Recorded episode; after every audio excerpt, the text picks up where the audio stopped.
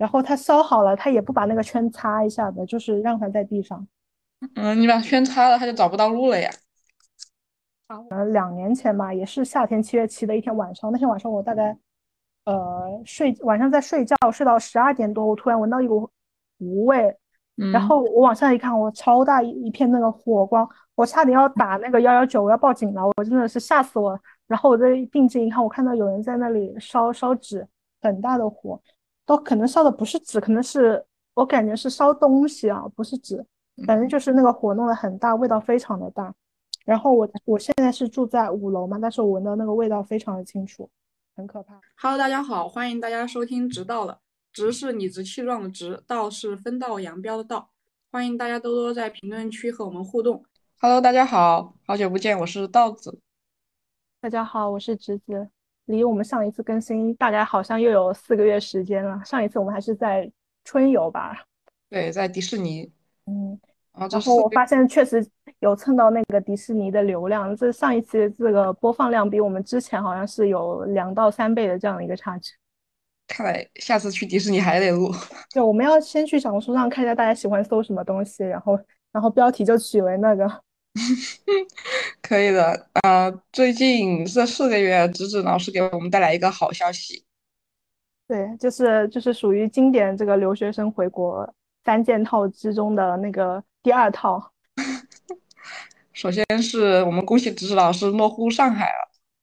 对，这个是呃四月份办完的，大概是。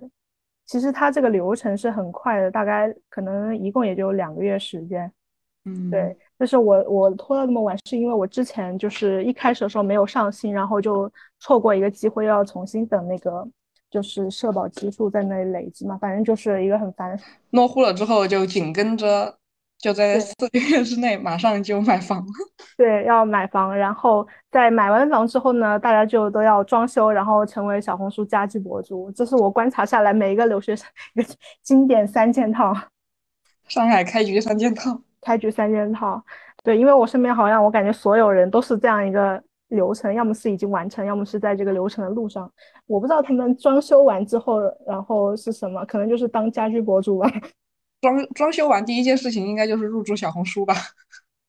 不，应该是在装修的时候，不不，在买房的时候，不对，应该在 落户的时候就加入小红书，然后发布那个什么落户什么。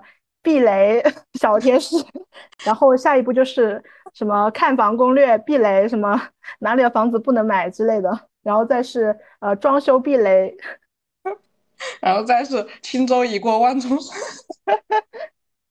对，反正就是我感觉大家的人生都很像复制粘贴的一样。对对对，我前两天还在网上看到他们说，感觉过了二十八岁之后，就大家。好像很多人都变得差不多，就是去相同的旅游景点，住相同的房子。那已经到了第二步了，已经住上相同的房子了，就就差。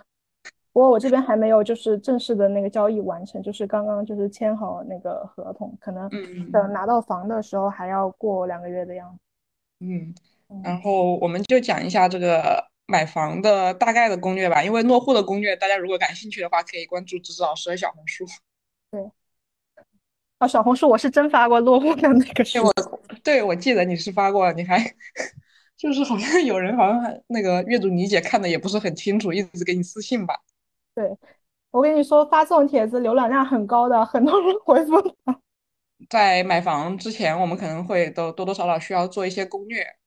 对，就是现在人类，我估计大家都是也不会去线下实体去看。就是找什么那种直接找中介干嘛？我感觉现在人还是喜欢先小红书上 搜一搜，或者然后去找找什么那种网上的那种短视频，先去了解一下。这样的，我我一开始还没有在准备要买房的时候，就刷到过一个那个小红书的博主，然后就是专门发那种什么魔都两百万买房。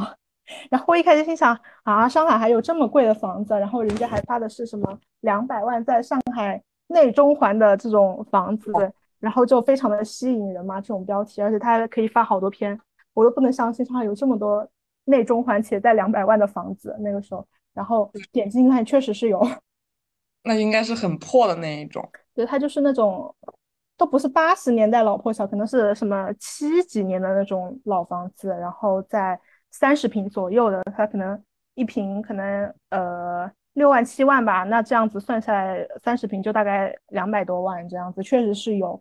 然后它位置可能比较多，在那种什么，呃，在杨浦的中环那边，那确实也是中环。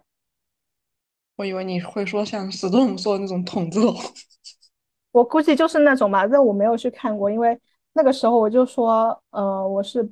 没没有准备要买老破小，但是我又看他们发这个帖子很有意思，然后那个博主甚至还搞了一个群，然后我就加进去了。虽然我没有要准备买什么两百到三百万的群，但那个那个群里面的人就真的是要买这个价格段位的那种老破小的房子，很很热闹。那个群每两个小时他就就就有加的那个消息。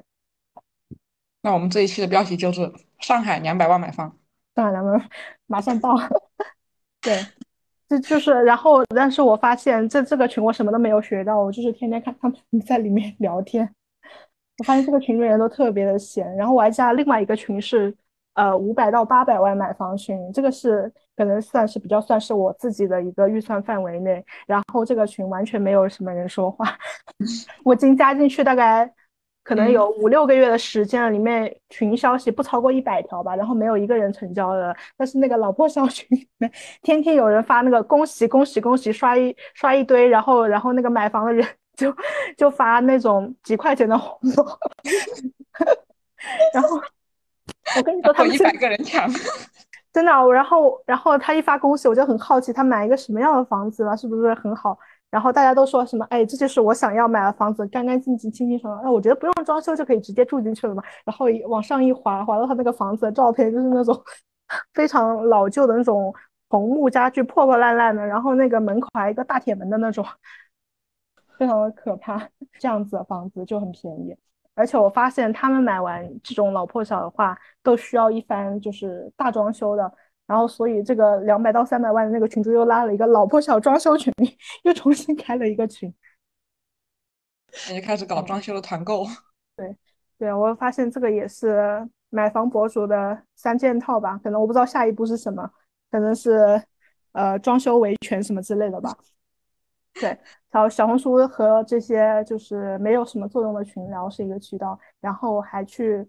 去专门去搜那种播客，我发现其实根本就没有什么几个播客专门会讲买房这件事。我本来以为会会有很多那种什么财经啊、那种理财的那种播客会讲这个东西嘛，然后我一搜，其实根本就没有，我就直接搜上海买房，发现那个小宇宙没有几个结果是显示这个的。然后，然后我就想说，今天我们就要把这个标题取作上海买房，然后像我一样的人就能搜到。可能他们那个播客很多博主，他们已经在上海有房了。然后还有就是 B 站，我也去尝试搜过，因为大概两三年前的时候，那个时候呃 B 站还算还是算火的吧，就算比较火热一个平台。可能现在就确实没有什么太多人会在上面发自己这种原创生活内容。就那个时候我就看过几个那个几个博主说自己。是在留学生经典三件套中的这个买房这个步骤，然后再是怎么去做功做功课啊，对比房子什么的。我还记得我之前两年前看过一个博主，他还做了一个那个 PPT，他专门就是对比他看的几几套房子，然后做的还挺清晰的嘛。然后我这一次又去搜，我发现根本就没有没有什么那种博主在做这样子的内容，不知道现在人嗯是在哪里分享这些内容？嗯，可能是在知乎吧。知乎还讨论买房呢，我都不知道知乎现在除了那种，嗯，那种会员故事，我不知道知乎上面有什么，可能是平底锅吧。对，后来后来你看了这么多之后，然后就是敲定，我发现我看这么多，我什么都没有敲定，我就是我就是唯一看到那个群里的人在天天在聊天，在在吹水嘛，然后就除了买房，他们说很多别的什么。什么在什么很厉害的公公司工作啊，什么之类的，我就是，然后吹自己是什么复旦交大的学历之类的嘛，我就想说复旦交大人读书还买老破小啊。然后我妈也是有在关注这种，就是这种自媒体嘛，她是但是中老年人就是比较喜欢看视频的内容，她喜欢看那种短视频。我发现她都不是看抖音短视频，她是看那种微信短视频，你知道吗？你知道微信短视频吗？这样视频号。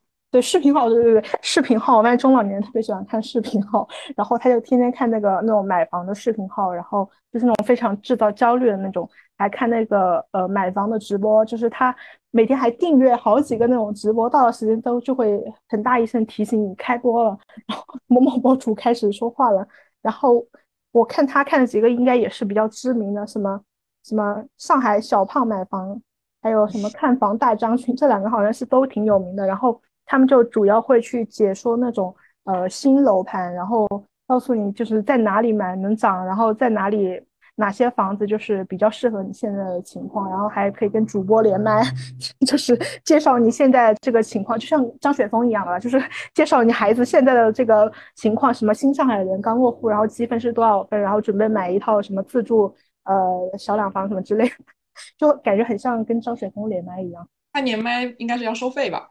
那我不知道，这还要收费？那张水峰收多少钱？一万块钱起，这么贵啊？那那他能能解决什么问题啊？这不就是告诉你报哪些专业吗？可能给你一个那个未来的规划，然后一个指导吧。我决定，我决定，我决定我要去查一下这个小胖看房团，他的这个这个收多少钱连麦？对对，嗯。对，这就是我所有的这个功课。然后我发现，我在这个过程中，我什么都没有确定。我不知道你当时买房的时候有没有就是查过什么东西。我我当时买我现在住的这一套房子的时候，因为那个是房价涨起来之前，嗯，也是跟着邻居买的。然后我买多少年呢？一七年的时候吧，嗯，就是跟着我们隔壁的一起买的，没有做过什么功课。然后买就是后面的那套房子的时候，哎我。感觉好像也没有做什么功课哎，就觉得这可能是我为什么买房子一直都买不好的原因吧，因为我做的功课太少了。但是我觉得你就算做功课，我感觉也什么也决定不了。我觉得还是要直接去看房才是。对对对，我记得当时我跟我朋友他们一起去看房的时候，嗯，然后他们就问那个销售说：“你这个外立面是什么做的？”然后我就问他外立面是什么东西。就是楼房的外墙的那个涂料，是不是？对对对，然后那个销售好像就不是很想理我，他可能觉得我太不专业了。呃，难道现在一般买房人都知道什么样的外立面涂料是好的材料？那我那我谁知道？对啊，就根本就我又不懂。然后我现在做这个房子就坐南朝北嘛，可以看到是一点功课没做。坐南朝北是什么意思啊？它就也是南北南北向的吗？对，但是它的方向是个反的，然后冬天就特别的冷。那你自己不能就是调过来吗？就是你自己坐北朝南不就好了？那不行，它那个房子是一个比较长的，但是它不是一个正长方形的，就是那一面窗户会小很多。自己打打孔的。反正这个朝向就不是很好。然后另外一套房子，我觉得。位置可能也不是很好吧，但是我又不是很想住那种老破小，所以说我觉得买房没有十全十美的，就只有那么多钱嘛，所以就都是矮子里面爬长拔长指。嗯，对，反正一开始我也是没，我感觉什么都没有决定之后呢，就是说要不就先找个中介先了解一下嘛，然后那个时候我还没有下定决心要去看房的时候。那个时候好像刚还在走这个落户的流程，然后我的一个朋友他是刚刚买的房子，然后就说要不要把那个中介先推给你，然后我就说，我我本来想说他顶多就是把那个名片推给我嘛，然后他结果就是拉了一个群，然后他说这样子就是推名片不需要征得他的同意，我不知道这是什么意思啊？推名片还需要那边同意吗？我不知道，反正就是那个时候他就直接让那个中介加上我了，然后好了，那个时候我就有点后悔了。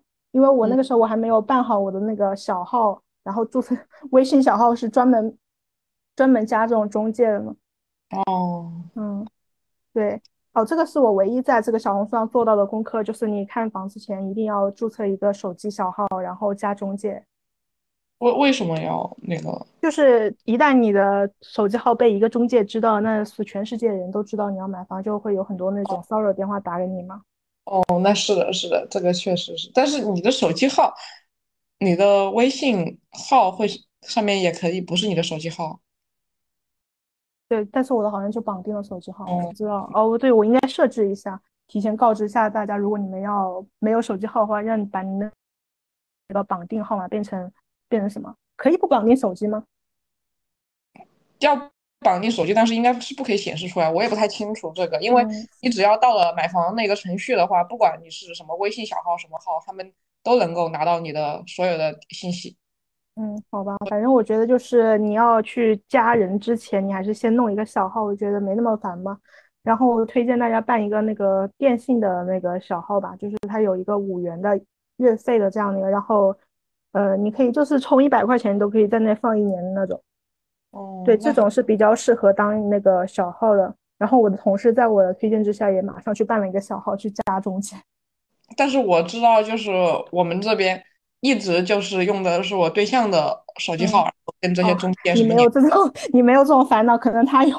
对，但是后来他们还是把电话打到我这里来了。啊，那他他那他们怎么知道你的电话？你既然没有留你自己的电话。对，就是信息全部泄露出去了。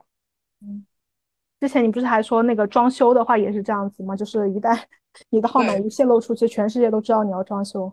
对对对，所以我觉得这个东西是。很难避免吧，只是说接到的少几个，但是也很也会偶尔接到。那我这次还好，就是我自己常用的这个号码，我只给过，就是那个链家的中介，就是一个大的中介嘛，可能他自己是是要维护自己的客户，所以你的电话应该只会在最多也就在链链家内部流动，他可能不会就是给到其他的中介。然后我还办了一个小号，是加了那种就是路边那种小中介那种，嗯，对。但是那个电话号码我全部都是 来电拒接的，所以我也没有接到过任何的电话。我不知道有没有人打过，可能也有，肯定有。对。然后这个事情哦，我还在那个老婆小群里面学到一课，就是说好像有人是会，就是一开始找这种大中介去带你看房嘛，然后最后要成交的时候去找一个那种小中介去去帮你谈，就是相当于是跳单。你这个你知道吗？因为我是直接在那个呃营销中心，嗯，买买的，所以我不太了解中介这一块，嗯嗯，你可以给大家讲一下。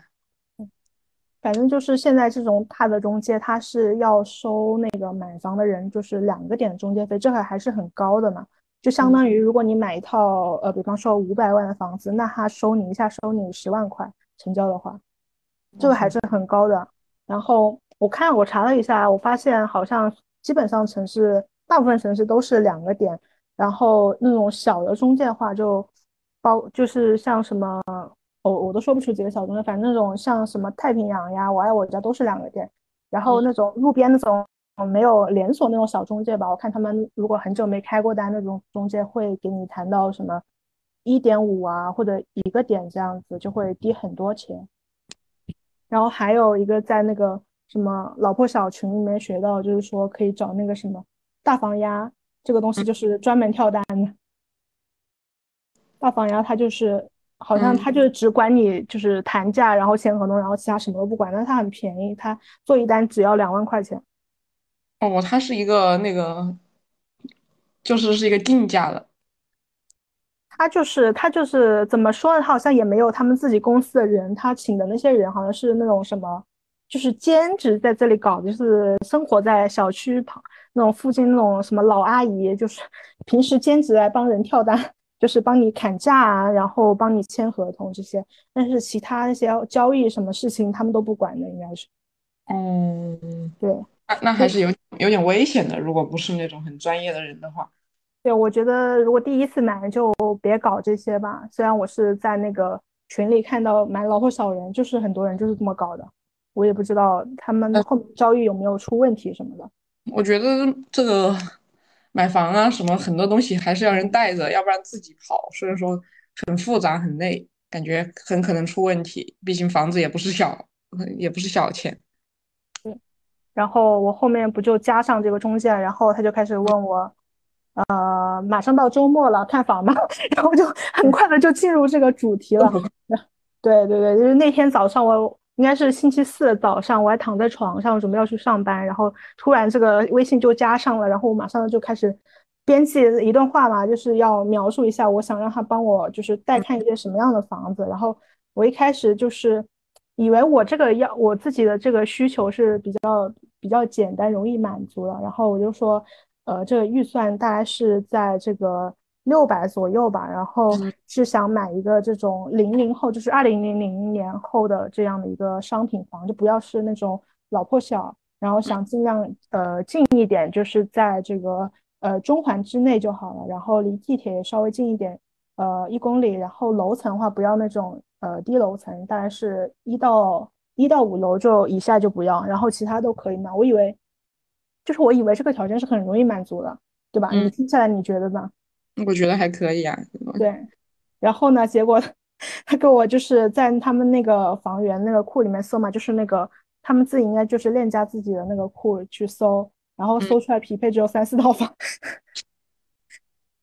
真的真的就只有三四套房可以满足我这个需求，是不是觉得？然后然后那个时候我就跟他说，那你就是就是稍微提高到那个七百，然后你去把一些能看的房，我先带我去看，然后。然后他就说好，然后那个时候就是周末就开始匆匆的第一次看房之旅。然后那个时候我就是已经对我自己的这个预算产生了怀疑，我以为一开始我以为这么多钱我不是随便买吗？对吧？然后我记得以以前我还是两三年前的时候跟你说说我要买一套五百万的房子，你那个时候你不是还说这么贵肯定随便买，这么多钱肯定随便买，可能超出了我的认知。对，就是因为我真的只是想买一套，就是小一点的，一房一房就可以了那种，自己住就好了。我以为就是五六百万随便买嘛，我不知道在武汉买一套这样的房子大概是多少钱。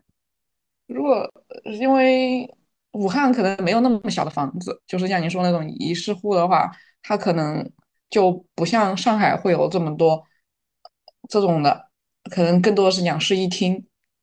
所以说，在武汉买，如果在二环内的话，应该差不多一百一百出头吧？不对，不不止一百出头，应该差不多是一万八一平的话，然后算八十平那么算，可能要个一百三四吧。但是现在武汉房价跌得很厉害，可能如果零几年的房子在武汉能算是比较破的了，然后在上海可能那个一点，可能一百多万吧，大概。但我觉得五百万已经很。多了，对对，结果发现自眼前根本就买不到，就是就是稍微满足一些这样比较基础条件的房子。然后我跟别人说我的条件，他们说我的条件很高。我跟所有的朋友说，你这个要求太高，根本就找不会找到满意的房子。好，然后反正对低了点。对，然后我就反正就是他让他先给我找了几个小区，我先感受一下嘛，要要不然后我再看要怎么去调整。然后一开始就是他带我看了几个小区，因为我自己是住在就是新静安闸北这边嘛，然后我就先让他去带我看几套这边的房子。然后呢，然后一开始我没意识到他带我看的是什么房子，你知道吗？然后，嗯，到那个小区，我发现这是一套动迁房，就是之前我不知道，我不是很明白动迁房是什么意思，因为我是看他房龄还是比较新的，可能是。甚至是一几年的房子，就是还不到十年的这些房子，然后我看它还是有电梯，然后我想应该不会太差吧。然后虽然我之前是在网上都看到大家都劝退动迁房，但我不知道就是它究竟差差的点在哪里。然后一进去我就懂了，动迁房是什么？就是拆迁的人的安置房。哦哦，我知道了，那那种哦我。我知道那个房子在武汉也有很多，它好像是小产权吧？是吗？我不知道，反正反正就是我在新静安这边能看的，就是在六百万这个预算能看的，就就主要是一些动迁房嘛。然后当时我还不知道动迁房啥意思，然后我一进去看就懂了。然后它的那个小区环境就是跟跟其实就是跟老破小那种差不大差不多的样子吧。我感觉它那种一几年的那个。呃，动迁房它就跟老破小的可能九几年、九九零年、八几甚至八几年的房子，我感觉差不多，就那种没有什么树、没有绿化，然后很多老人在那里遛狗啊什么的。嗯嗯，对。然后呢，那个外立面啊，又说到外立面了，我发现它那个外立面就是都不到十年，就感觉已经掉漆了那种。然后它的它那种颜色是那种很老的那种黄色，你你懂吗？你看过那种黄色外立面的那种房子吗？就显得非常的老旧。这种好像在武汉叫做安置房吧，然后它是小产权，它一般的房子产权是七十年，它的产房子的产权可能是四十年，然后里面基本上都是拆迁的，所以说，嗯，像小区的物业费可能会低一点，但是可能没有什么物业管理，然后里面很多都是租出去的，所以说人群的那个素质也不太高。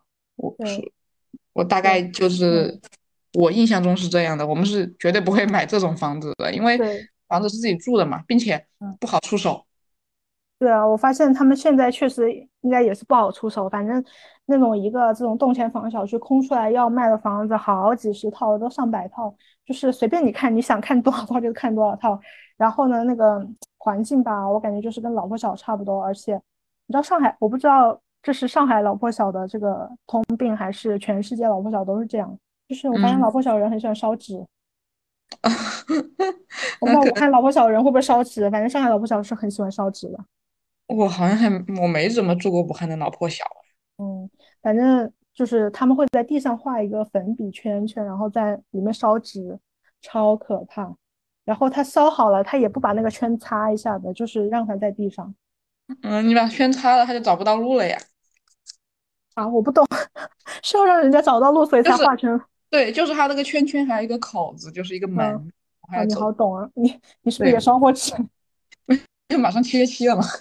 对啊，我马上七月七了，我的老破小马上要烧纸烧起来了。我跟你讲，我第一次就是意识到那是在烧纸，还是我就是可能两年前吧，也是夏天七月七的一天晚上。那天晚上我大概呃睡晚上在睡觉，睡到十二点多，我突然闻到一股糊味，然嗯，后我往下一看，我超大一一片那个火光，我差点要打那个幺幺九，我要报警了，我真的是吓死我了。然后我再定睛一看，我看到有人在那里烧烧纸，很大的火。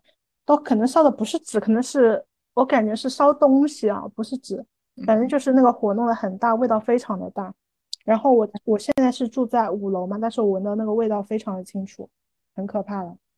有，我觉得路边也有烧，但是没有算说那种味道很大，并且可能比较晚的时候会，嗯，然后第二天早上起来就看到有那个圈圈，就是说不能在那个圈圈里面走路嘛，然后我都是踩过就踩过的呀，就不能踩，要避开吧，可，能是一种反正我就，是非常害怕，所以自从那次之后，我就非常害怕这种东西。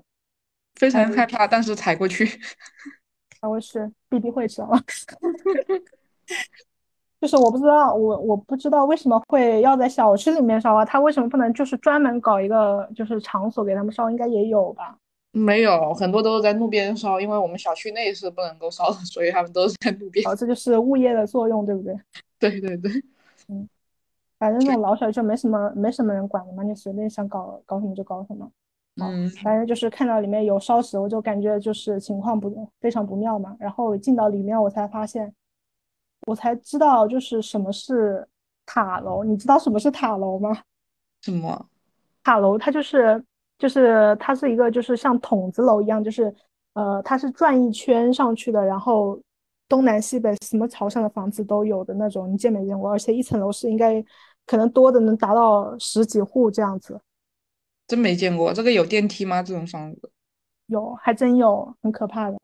就是它是动迁房，它是一个比较新的动迁房，所以它是有电梯的，但是它是就是转一圈那种塔楼，就蛮恐怖的。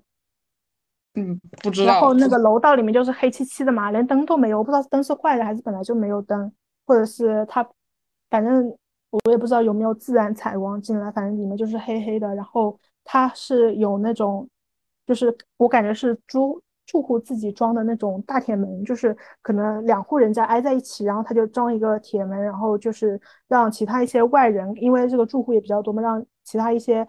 比方说送外卖的干嘛的，就不能随便进到他们两户那个空间里面去吗？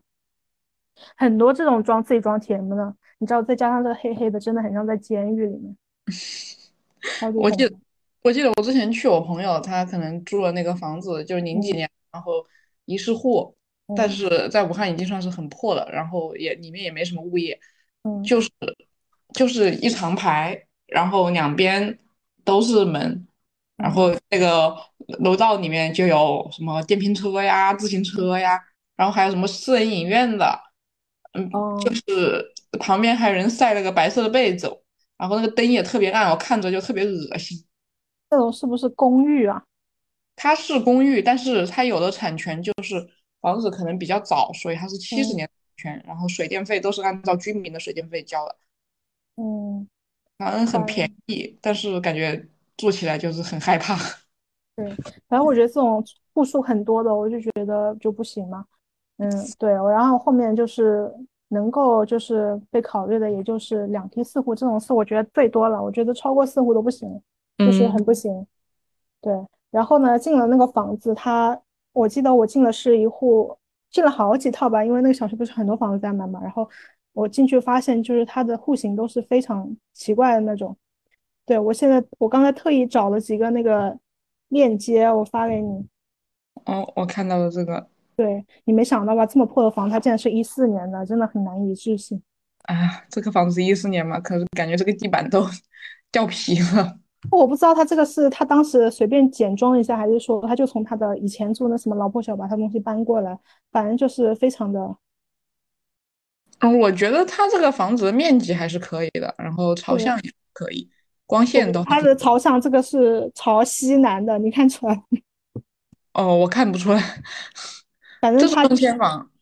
对，这是动迁房，然后它这个是一套什么朝西南的，然后呢，它这里有一个什么非常奇怪的一个小厅，还是什么工作阳台，嗯，然后你看它的这个呃厨房和厕所是用的是一个窗户的，哦，看到了，就是共用的一个，我觉得他们这个户型还是有点怪，但是它这个面积还可以，有六十五平。对，我感觉它这个公摊可能还是稍微比较小一点，然后它这个，哎呀，这个小阳台我也是觉得搞在这里就是非常的，反正有点浪费面积吧，感觉。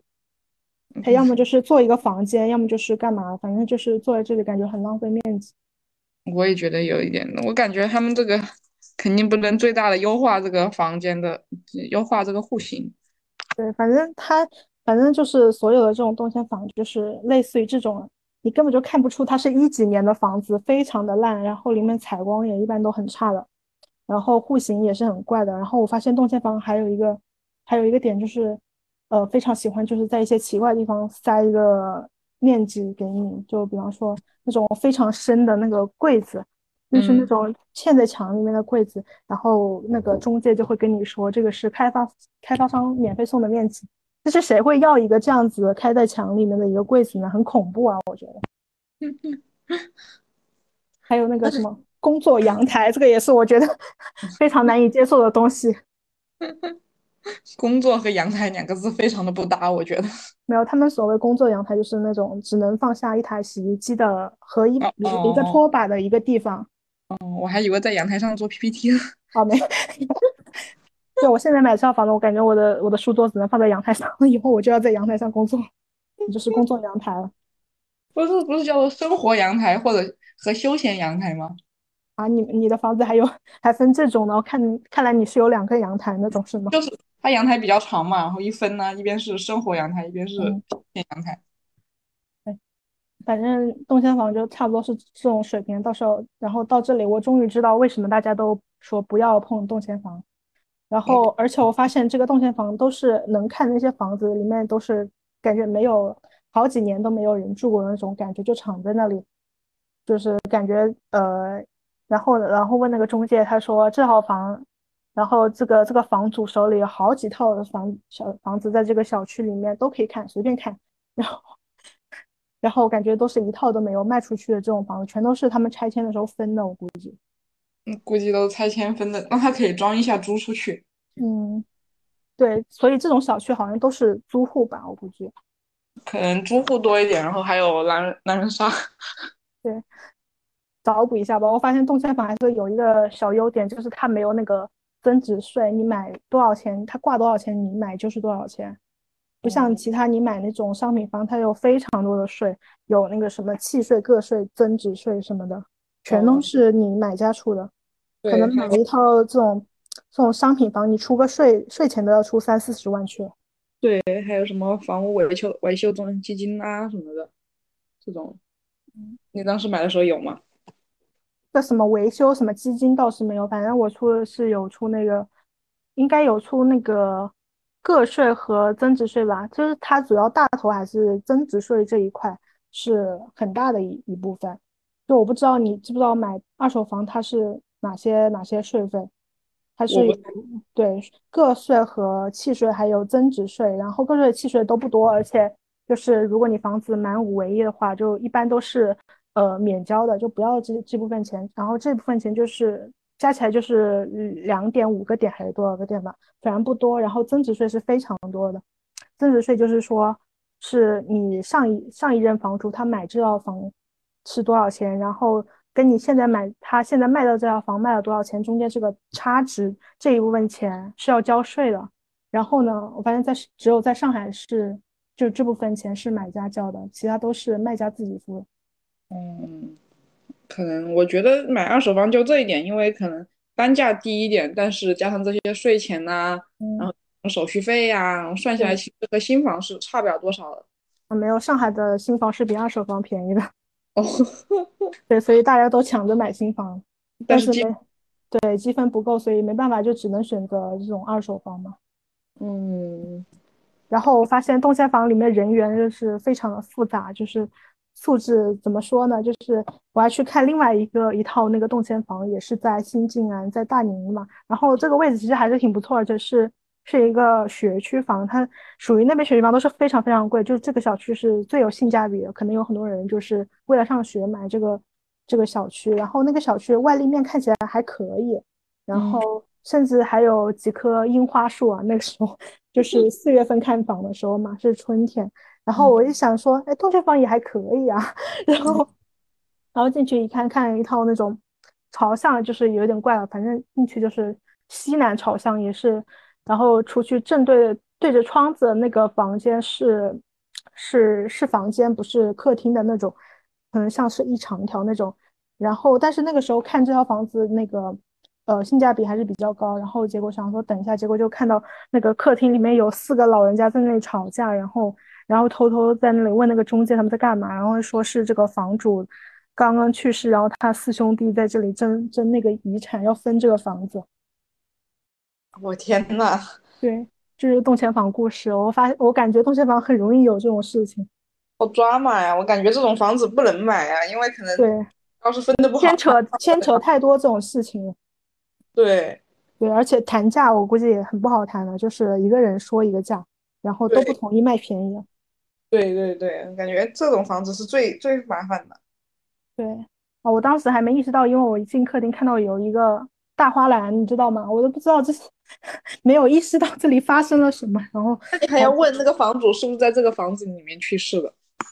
对，就是呃，好像好像他们说，只要不是自杀，就是那种跳楼的，就不算是凶宅，是吗？就是如果自然死亡的话，好像就好像没有那么那个。他是不算凶宅，但是还是如果买回来还是有点膈应人，这是真的。哎，我之前看一个小区就是。就我差点买了那栋楼啊，就是那里有一个五楼有一个老人家，然后他是跑到那个十楼去跳楼自杀了。就是我不知道这个是算凶宅还是算什么。这个应该不算凶宅，因为不是在那个房子本身发生的。对，但是我感觉这个十楼的房价估计要要跌了。我我感觉这个反正凶宅肯定是要提前告知的。嗯，但是如果说有人是在这套房子里面去世的话，不管是自然死亡还是有一些意外之类的，如果你马上接手的话，肯定还是有点过不去。你可能需要在小区楼下画一个粉笔圈圈，对，然后把它给他买个大花篮吧，给他在那边再买一套房子，是那种是纸做的那种是吗？对对对，买个大别墅吧。对，反正总之就是在动迁房，我感觉你什么事情都能发生，就这种什么大花篮呀，这种粉笔圈，我感觉都只有在动迁房能够发生。因为我自己看到老老破小我也不多，然后就是我感觉真的动迁房大家还是能不碰就不要碰，千万不要图它什么有电梯，然后呃房子比较新就去买这个动迁房。我觉得你还不如去买一套老破小，你要实在没钱的话，动迁房的价格应该会低一点吧。动迁房是低很多，就比方说一套商品房，我刚刚给你看的那套多少钱来着？五百多万吗？五百多万，有五百多万，可能在同地段的一套商品房应该是要，可能要到六百多万、七百万吧，还是便宜蛮多的。哦，那是那是的，对，然后再加上它的税也是也是省好几十万，估计比一个商品房能便宜到两百万吧。那便宜了很多。对，但是这种粉笔圈就确实很接受不了，很受不了。然后，所以那个时候我第一次看完房，看完房了之后呢，我就决定我绝对不会就是考虑这个动迁房。然后，然然后呢，我又跟中介说，那那你把这个预算稍微调高一点，你就让我看一点正常的房子，不要再看那个动迁房。然后下一步我就是开始就是专门全部看那个商品房了。那看商品房。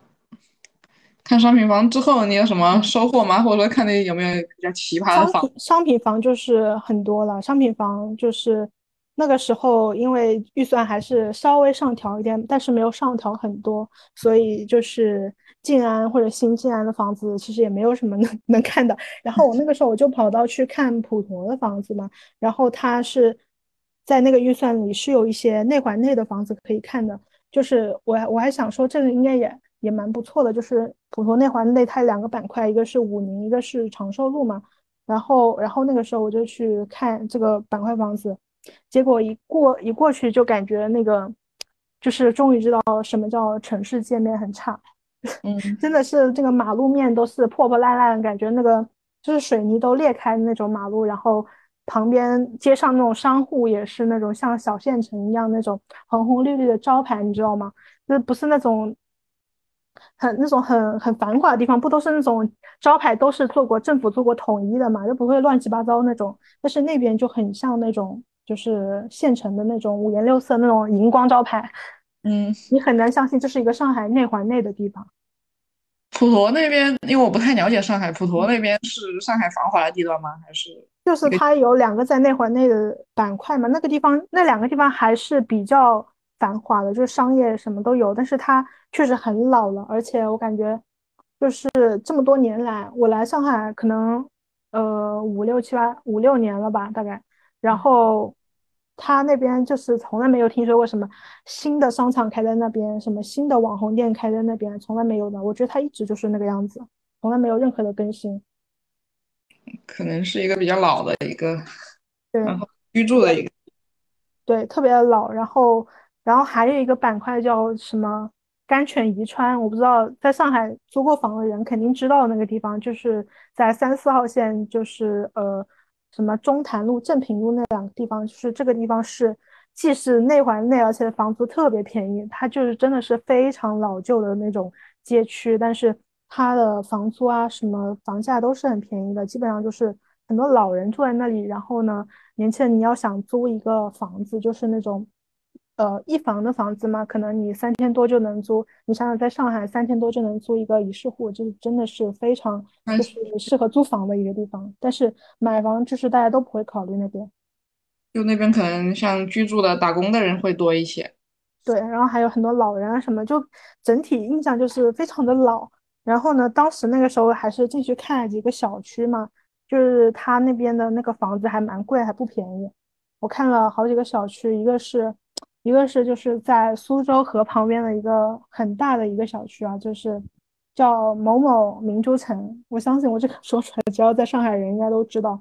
然后进去看一个，就是看了好几套那种，呃，就是呃六十七平的一房。我把这个链接我又发给你，嗯，都准备好。这个叫又又又又又又降价了，这个标题叫 这个。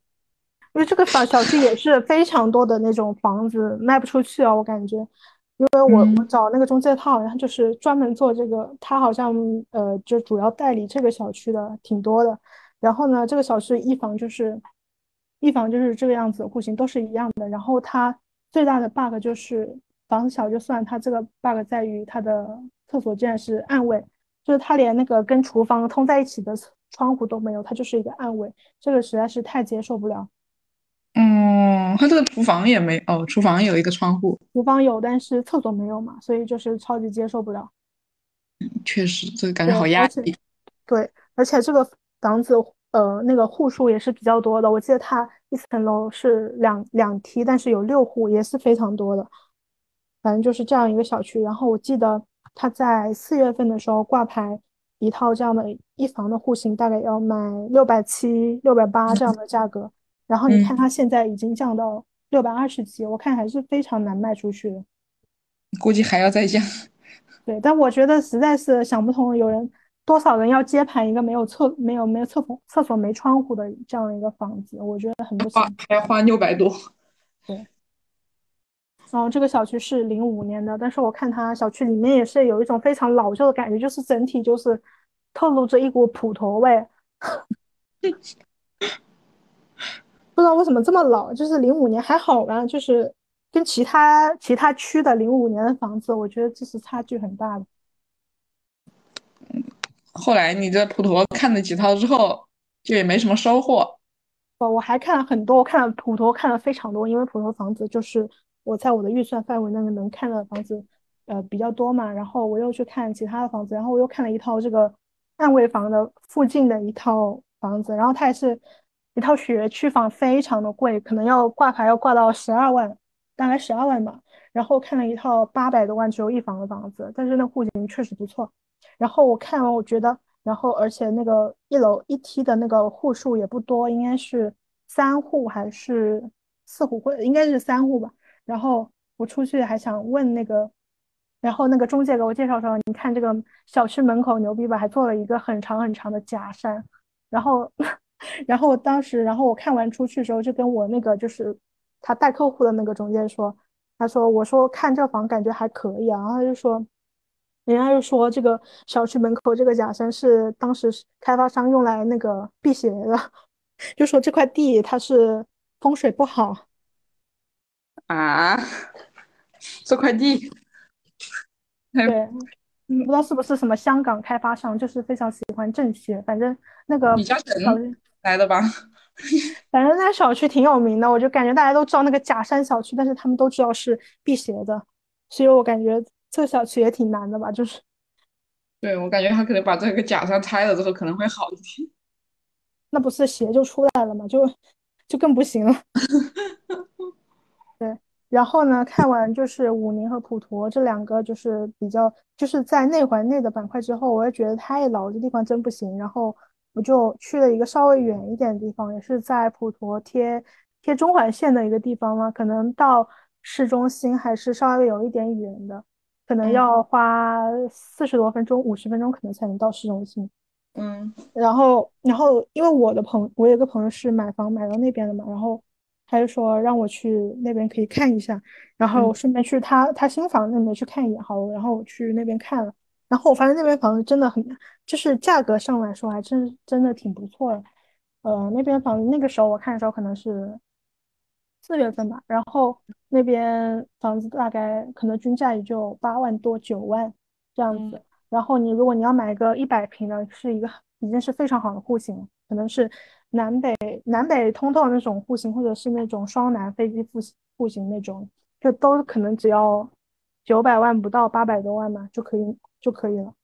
然后，而且我看那边确实那个城市界面、街道什么都是很新的那种，就不像那种那种水泥地裂开那种破烂的那种感觉，还是蛮新的，感觉像感觉像是有钱人住的那种地方。你只要不看那个地段，你感觉那地方还蛮有钱的。而且那边就是好像最近也是有很多那个有新商场要开，然后它又是今年我记得是五月份刚刚新开一家山姆，然后在很近的地方还有一家盒马 X 会员店。我想说一个这样的地方有这样子的配置，我觉得就是 too much。嗯，我觉得挺宜居的感觉。对，就还蛮宜居的。应该那边大部分人都是那个，就是可能就是买房子自住，不是去投资的那种嘛。然后。然后虽然那边就是确实比较远一点，我感觉它现在房价跌的蛮蛮厉害的，因为离我四月份看它可能那边要八万九九万样子，现在我估计跌到跌到有八万出头了吧？因为我之前看一套那个那个什么九十多平双南户型，它要八百多万，我现在一看只要七百八十万，跌了很多了。哦，那可能后面还是会涨起来的。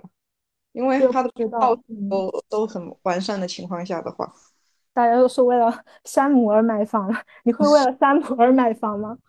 不是有很多那种山姆房、合区合区房这种的吗？嗯，我不会，因为我一个人吃不了那么多东西。对，反正那边就是感觉跌的挺多的，可能也还是确实是地段有关。然后我感觉那里面小区房子也是挺不错的，就是挺鸟语花香的。然后，然后，然后那个中介还跟我说，那个就是快递，就是会把物业会帮你把这个快递送到这个每家每户的那个楼上。我就当时我心动了。哇，我感觉我可能会为了这个买房。真的假的？你们现在物业是怎么样的？那不送啊，都是放到菜鸟。嗯，而且它还有一个，就是我觉得对对，就是住在上海人非常有吸引力的一点，就是它每一层楼都有一个垃圾桶，然后你不用垃圾分类，那个物业会帮你分。哇，这个真的是哇，太爽！那他们物业费物业费应该很贵吧？感觉？那我不知道，反正就是每层楼有个垃圾桶，这个点真的太爽。因为现在就就是一般的小区或者老小区的话，就是你垃圾桶只有每天只有两个时间段，早上八点半之前或者晚上呃八。六点到八点之之后，就是六点到八点这两个时间段，垃圾桶会出来，其他时候你都丢不了垃圾，你的垃圾就只能发烂发臭在家里。哦，对，所以每层楼每层楼有垃圾桶真的是非常的有吸引力。物业会帮你把垃圾分类？对，应该是会分的。啊，那可是我不是很喜欢别人翻我的垃圾。应该也没有人就是真的很喜欢翻垃圾吧？那个只是人家的工作。因为之前很多那种日剧里面不就是都是翻垃圾翻出东西来？翻什么出轨的情报吗？对对对对对。对，反正我就是看了非常多高级的房子，又高级又便宜的房子，让我就是对那边还是有点心动。我现在还是庆幸没有买那边，要不一下就跌了好多。你那如果你现在以现在这个价格过去，然后以你的预算，应该还可以买到还不错的。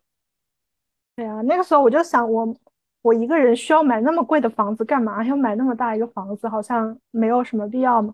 然后，对我还发现一个点，就是那边房子好像确实全都是自住的房子，就是你买这个房子增值税会非常非常高。那些很多业主都是一手买进，就是这个房子开盘的时候他就买了，那到现在它的增值税肯定已经非常非常高，已经涨了好多钱。可能买一套房子你可能就要五十万的一个增值税。我我想我我随便乱说，但是是非常高的它的增值税。不是说满五的话，增值税就会降低一点吗？哦，没有没有，增值税你是无论多少年都是很高的，就是就是只要你这房子涨了很多价，尤其是你一手买进，你当时买这套房子只要几十万，但是你现在一买可能已经七百多万、八百万卖出去，你看中间这个差值要交很多很多钱的。哦，那我觉得这个钱应该是让房东交哎，怎么会？对，就是我发现全市全国好像都是房东交的，只有上海是买家交的。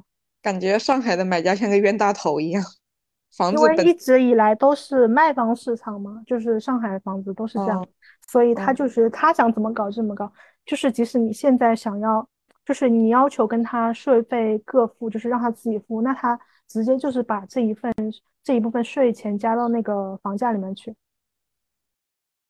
那完全这已经有点黑吃黑的感觉了。对，但是贵又那啥。对，然后就没办法谈，但是没办法谈啊，就是都是这样子，那能怎么办？但是就是只能说尽量不要，就是去买那些人家一手买进的这种房子，确实要交太多钱。我觉得就是很买一个二手房，呃，三手房、四手房可能会好一些。对，最好是那种刚买五年，马上一到时间就就要卖出去的那种人，那税费是最低的。哦，对。然后因为这个税费很高，然后然后上海买房它有很多就是会把那个合同价去做低，我不知道你你懂不懂这个事情，就是他会把你签签合同那个价格是做到做到比较低的一个价格，因为在上海它应该是中环有一个价格，内环有一个价格，就每一个环有一个价格，然后比方说它中环可以给你做到把合同价做到五百万，那你的差值就不会那么大，就他会这样子去做给你把这个税做低。哦，那他相当于就是签两份合同。这样，没有，他是把剩下那部分费用就是迁到别的地方去，就是，就比方说你交房之前呢，呃，随便给你安一个那个名目，但是反正你还是要交的，不会让你少交这部分钱吧。哦，只是说把那个增值税那个额度给低。对，那就可能需要一个比较专业的中介，像那个什么，嗯，什么押就不行，什么押应该都不知道什么是什么是做低吧。对，后，嗯，后面你差不多看了看了有几个月？看了，我没看几个月，你知道我能看房子很少，我觉得一个周末就能把一个板块能看的房子看完。其实我能看的房子，可能我花了两周、三周的周末就全部看完了。然后那个时候我看出比较喜欢的房子，就是一套，就是一套非常贵的房子，因为我发现贵房子确实是好，看中一套十三万、十三万的一一一套非常贵的房子，然后那个房子是大概六十五平嘛，那个时候它挂牌要挂八百多万，超级贵。但是那个小区真的很好，然后它就是真的是鸟语花香，那个绿植的那个密度感觉像像在那种就是森林公园里的一样。然后它里面呃也是有他们这个物业集团那个就是高层老总在在里面住的，所以它里面维护是非常好的。它其实是零八年房子，外面是非常非常新的。然后它而且它是两梯两户，就就基本上就是不用抢电梯，不用干嘛。然后，而且里面竟然还有一个网球场，太高级，好高级，对，超级高级。然后离地铁，地铁也是非常近，就是出出小区五十米就到地铁站，应该是。那这个房子的总价是多少呢？那个时候他四月份的时候，他这一套这样子六十五平的小房子，大概要挂八百多万了，就是总价有已经到，不是那个单价已经到十三万大概。然后呢？然后那套房子他一直在急急卖，所以他是那个房东降价降了好多，最后他好像七百万就卖掉了。他好像急着要出国还是，要干嘛？反正他就是降了很多卖掉了。然后我现在还在为我没有买这套房子感到惋惜。哦，你那个时候他大概是几月份成交了？就是挂出来没多久就七月份吧？没有没有，他是挂了几个月的，七月份成交了大概是。哦，我现在还在后悔，我惋惜我是没有买到那套房。那个时候七月份，你当时，你当时没有跟房东打过招呼，呃，跟那个中介打招呼，说你很看中这套房子。就是这个网上人不是都都在说，你不能跟中介表明你很喜欢那套房嘛？对吧？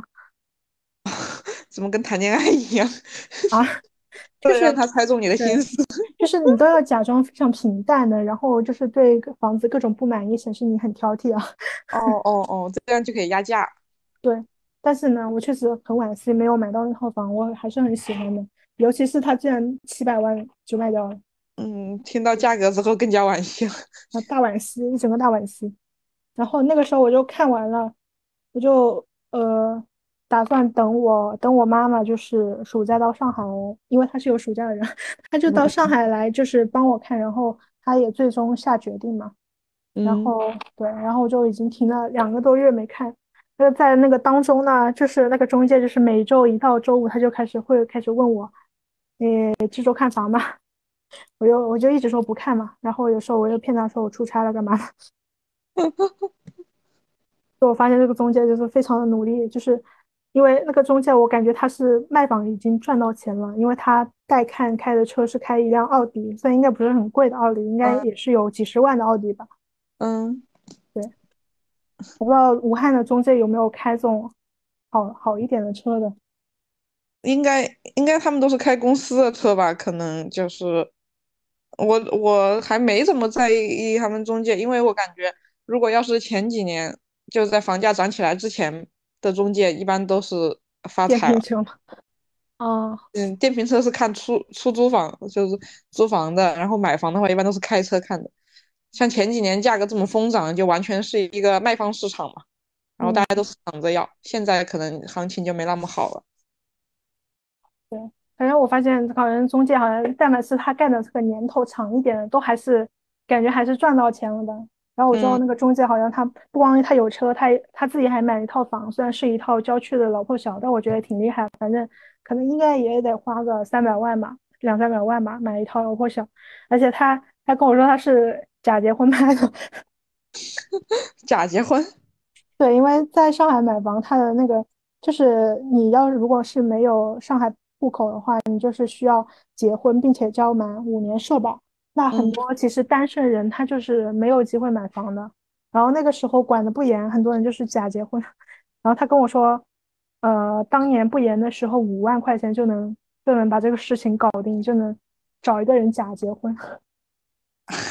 哦，那相当于他结婚不是说跟他的对象什么结，然后好像没结婚。我说他是假结婚，他是他买买房子一买应该就离掉的那种，反正他现在我感觉他三十多岁吧，但是我感觉他好像没对象的样子。哦，他们中间还是路子野啊，他那个时候买房可能价格还会低一点嘛，现在都嗯，涨了一点，所以还，应该赚到钱了。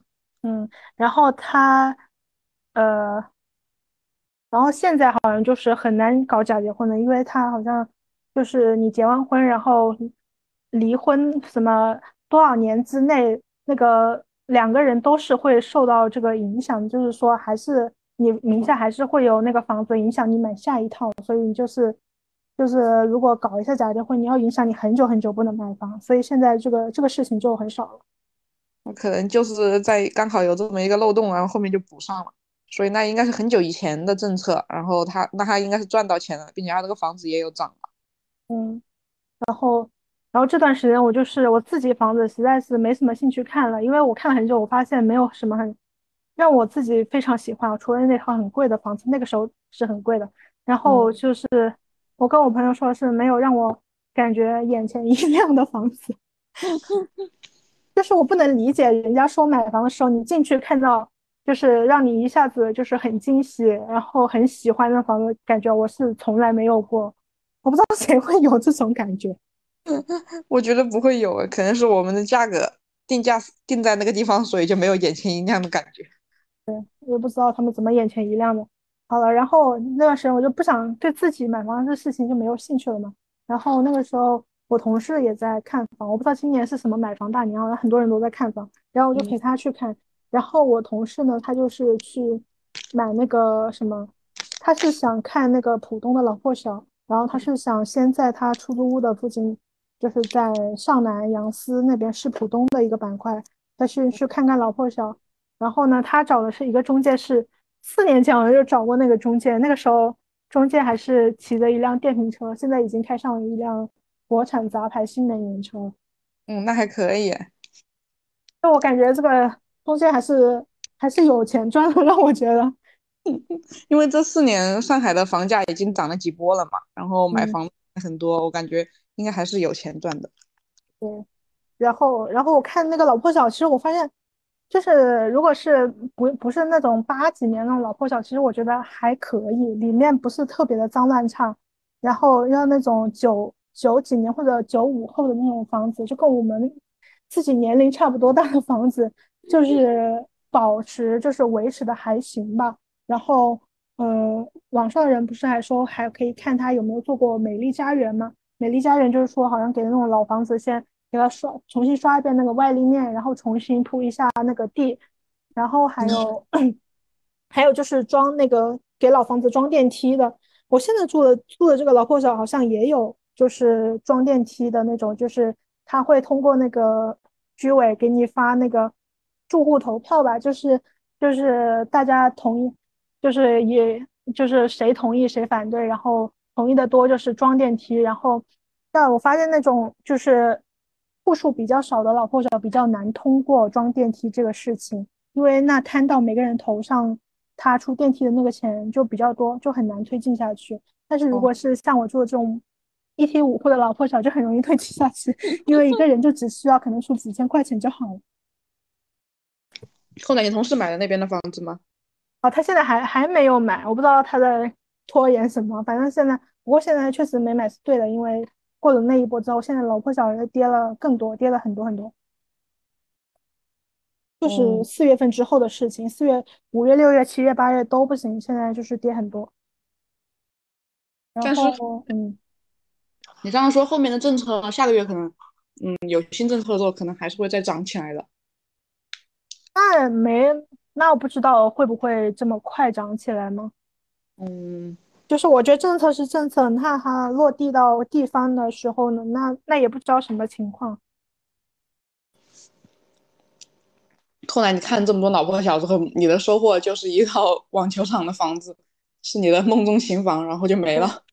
但我发现老破小还是有点稍微有点优点的嘛。老破小优点就是它的公摊是很小的，我记得哦，看一套五六十平的老破小，他都已经可以搞两房了，我就很震惊，五六十平就可以搞一个双男两房，而且房间还挺大的。我老破小好像一般都是没什么客厅的，他客厅就是一个过道，我感觉。嗯老破小的人不需要一起坐在沙发上面看电视，大家都躲在房手机。是你你最讨厌的 和乐融融的这个场景。对对对对。然后，但是我还听到网上有人说，就是后加装的那种电梯不好，会破坏那个房房子本来的那个结构。嗯，那这个 我确实不太了解这一些，就是后面加装的这个电梯，我感觉那个电梯也没有几层，应该还好吧。对啊，我也想说装电梯那不是更好吗？我都不知道为什么会有人不同意装电梯，除了除了要出钱以外，嗯，那出钱也就几万块钱，我不知道为什么会有人不想装电梯，可能确实是对房子有有损害吧。嗯，可能有的人会有这些那个顾虑吧，因为我看到武汉是在修十一号线，然后在嗯光谷的一个就是一个地方，然后。他修地铁的时候，把他们最外面的一套房子的那个外立面，就是全部都裂开了，然后裂开了还一个拳头那么大吧。嗯，反正那个房子裂好像不止，裂挺大的。然后他们小区里面就签了一个什么联名书，就是禁十一号线在这里修修地铁。所以武汉的那个十一号线已经开，已经修了很多年了，到现在都还没修好。因为如果要是影响到房子的话，他们那个房价就会跌得很厉害。但是，呃，我对象跟我说，他们已经不用担心房价跌不跌得很厉害，因为他那个房子看起来就很旧，并且已经是零几年的了，迟早会跌的。还不如修了地铁，但是外面的跌了算了。嗯，我很想知道，对于武汉来说，就是这种次新的房子，大概是在多少年之内的？嗯，应该是一零年，一零年前的话就是。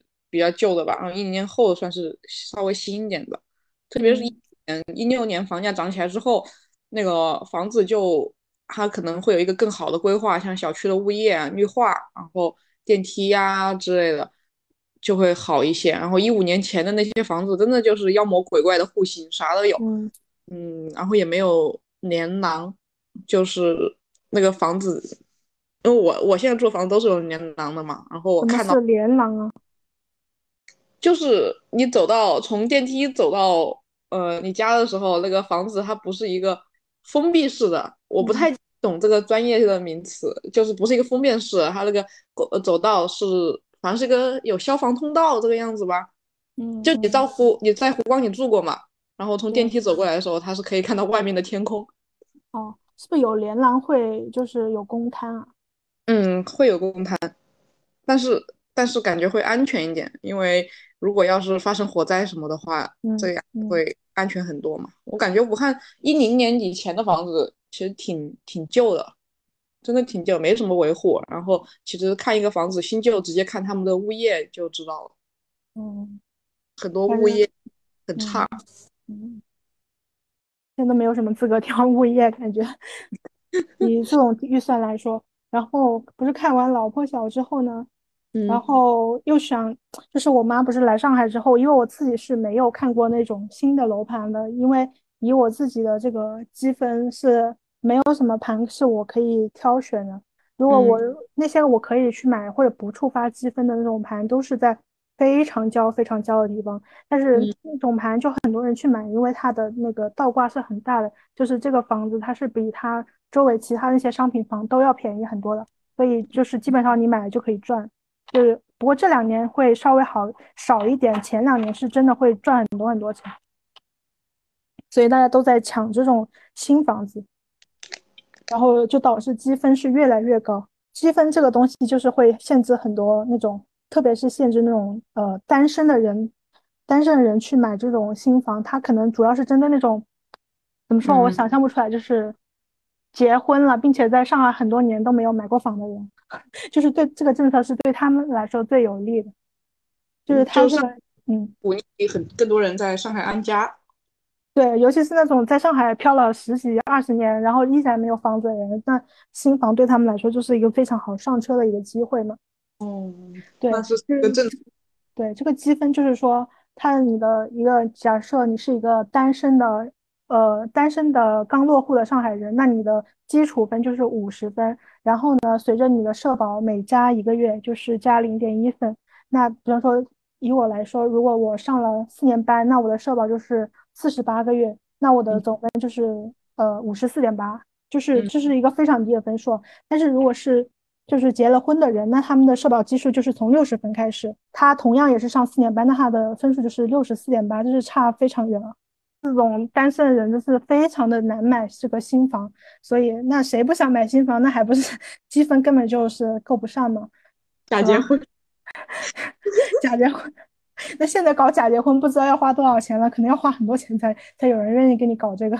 就是假假结婚，结婚的对象非要是嗯、呃上海本地人，还是说随便拉一个人过来就可以了？哦，随便拉一个人就行，应该，因为你知道，因为你自己已经是上海户口，所以就无所谓了。哦哦，那你可以 在外面拉一个人假结婚。但是，但是这个就是也现在基本上来说，应该就是一竿子买卖吧，就是你假结婚一次，然后会影响那个人好多年之后都不能再买房了，就是这个名额已经没有了。比如说你是在上海，然后你在你老家随便拉一个人过来假结婚，但是他又不在上海打拼，然后就为了积分，应该应该有人会这么弄。那我觉得这个风险还是很大嘛，主要是五万块钱应该搞不定。五十万，我觉得现在都搞不定了吧，我感觉。对我感觉我感觉现在这个买房好复杂呀！我听你讲这个积分的多少倍，我都觉得好好麻烦。就非常的复杂，然后而且是它很多盘都是在很郊很郊的地方，除非你自己本身就是在郊区上班，要不然你上班就是你必须得开车，因为它离地铁站又远，或者根本就没通地铁，可能超过两公里这样一个路程到地铁，那就是很不方便的嘛。除非就是那种确实在郊区上班，然后买了一个什么新能源杂牌国产车，对吧？代步一下，那还是比较呃实惠的。但是它在市中心确实没几个盘，而且积分都是非常非常高，要不然就是没不触发积分的话，那就是那个盘本身很贵，非常贵。就是在在市中心就那么几个盘，我记得有一个盘是号称就是留学生，就是留学生三件套中，就是留学生最喜欢买的一个盘，叫做中心路一号。那这个盘就是一个非常网红的留学生盘，然后它的那个设计是请国外那个国外那种就是设计大师设计的，但是我感觉它那个盘外立面就很像那种学生宿舍，就是红色的，你知道吗？红色跟棕色搭的，像那种学生宿舍一样。但是你完全看不出来它是这么贵的一个房子，那个盘的单价，单价是十三万多吧，反正就是在新房里是很贵很贵的了。因为新房不是应该是很有性价比，但是这个盘完全没有，它这个价格是比它旁边的那种呃二手房都要贵的。但是就是很多 留学生喜欢买，因为他们有钱吧，可能就买而且又不需要积分。嗯，那可能因为有钱，然后又看中了这一个就小区物业可能会好一些，居住体验好一些。我听说现在的这种高级新小区都有会所，我不知道那 个会所是我理解的那种吗？还是 会所，他们物业都改名叫会所了吗？不不，应该这确实是那种给你提供服务的那种费用，就是做 SPA 呀或者这种吧。我理我理解为，我不知道具体是做什么的呀。等下之后我把那个小区那个像宿舍一样图我发给你你品一下，你看它值不值十三万一平？我觉得，我觉得如果一个房子十三万，就算是让我住到皇宫里面，我都不乐意。反正就是特别贵。然后还有一个就是还有两个比较有性价比的盘，就是两个嗯在普陀的盘，然后那个盘呢就是在我之前看的那个暗卫暗卫苏州河房的那个旁 那个小区的对面，就靠就隔一条河，你你想想那个位置就是不太行嘛。然后，嗯 但是那个盘就是挺火的，而且它是触发积分的，就是它可嗯能需要你有六十多分，六十多分可以买吧。然后它是属于一个，就是可能是有一点积分，但是今年又想买在内环的一个唯一的一个机会了，所以也是有很多人在抢那两个盘。我有一个朋友，他就是领完证马上去认筹了那个盘，不知道他认筹上了没有？我觉得好复杂呀，买房。那留学生可能有时候他们需要四件套。还有什么结婚是吗？嗯，对，落户、结婚、买房、装修。对，假结婚，假假结婚，然后买房装修。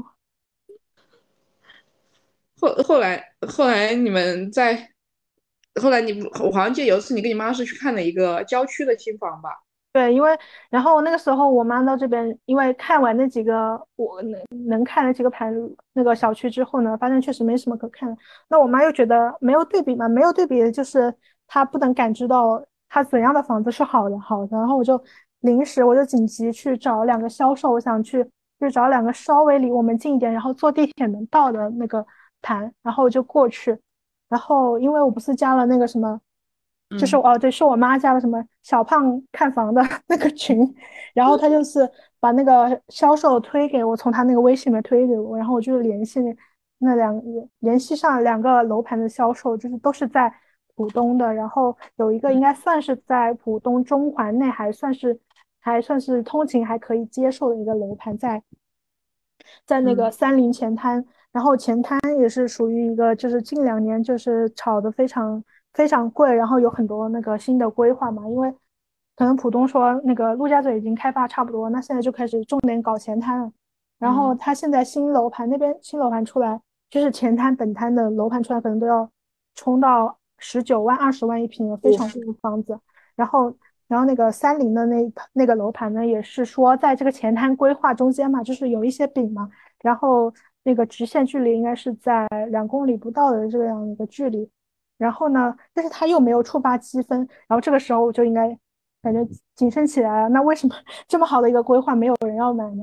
然后我就去看，然后进去看了，看那个新房，它的那个是十万零五千嘛，这样一个价格其实也是不便宜。那它的那个入入门级的这个户型是八十九平的小两房，然后看了那个。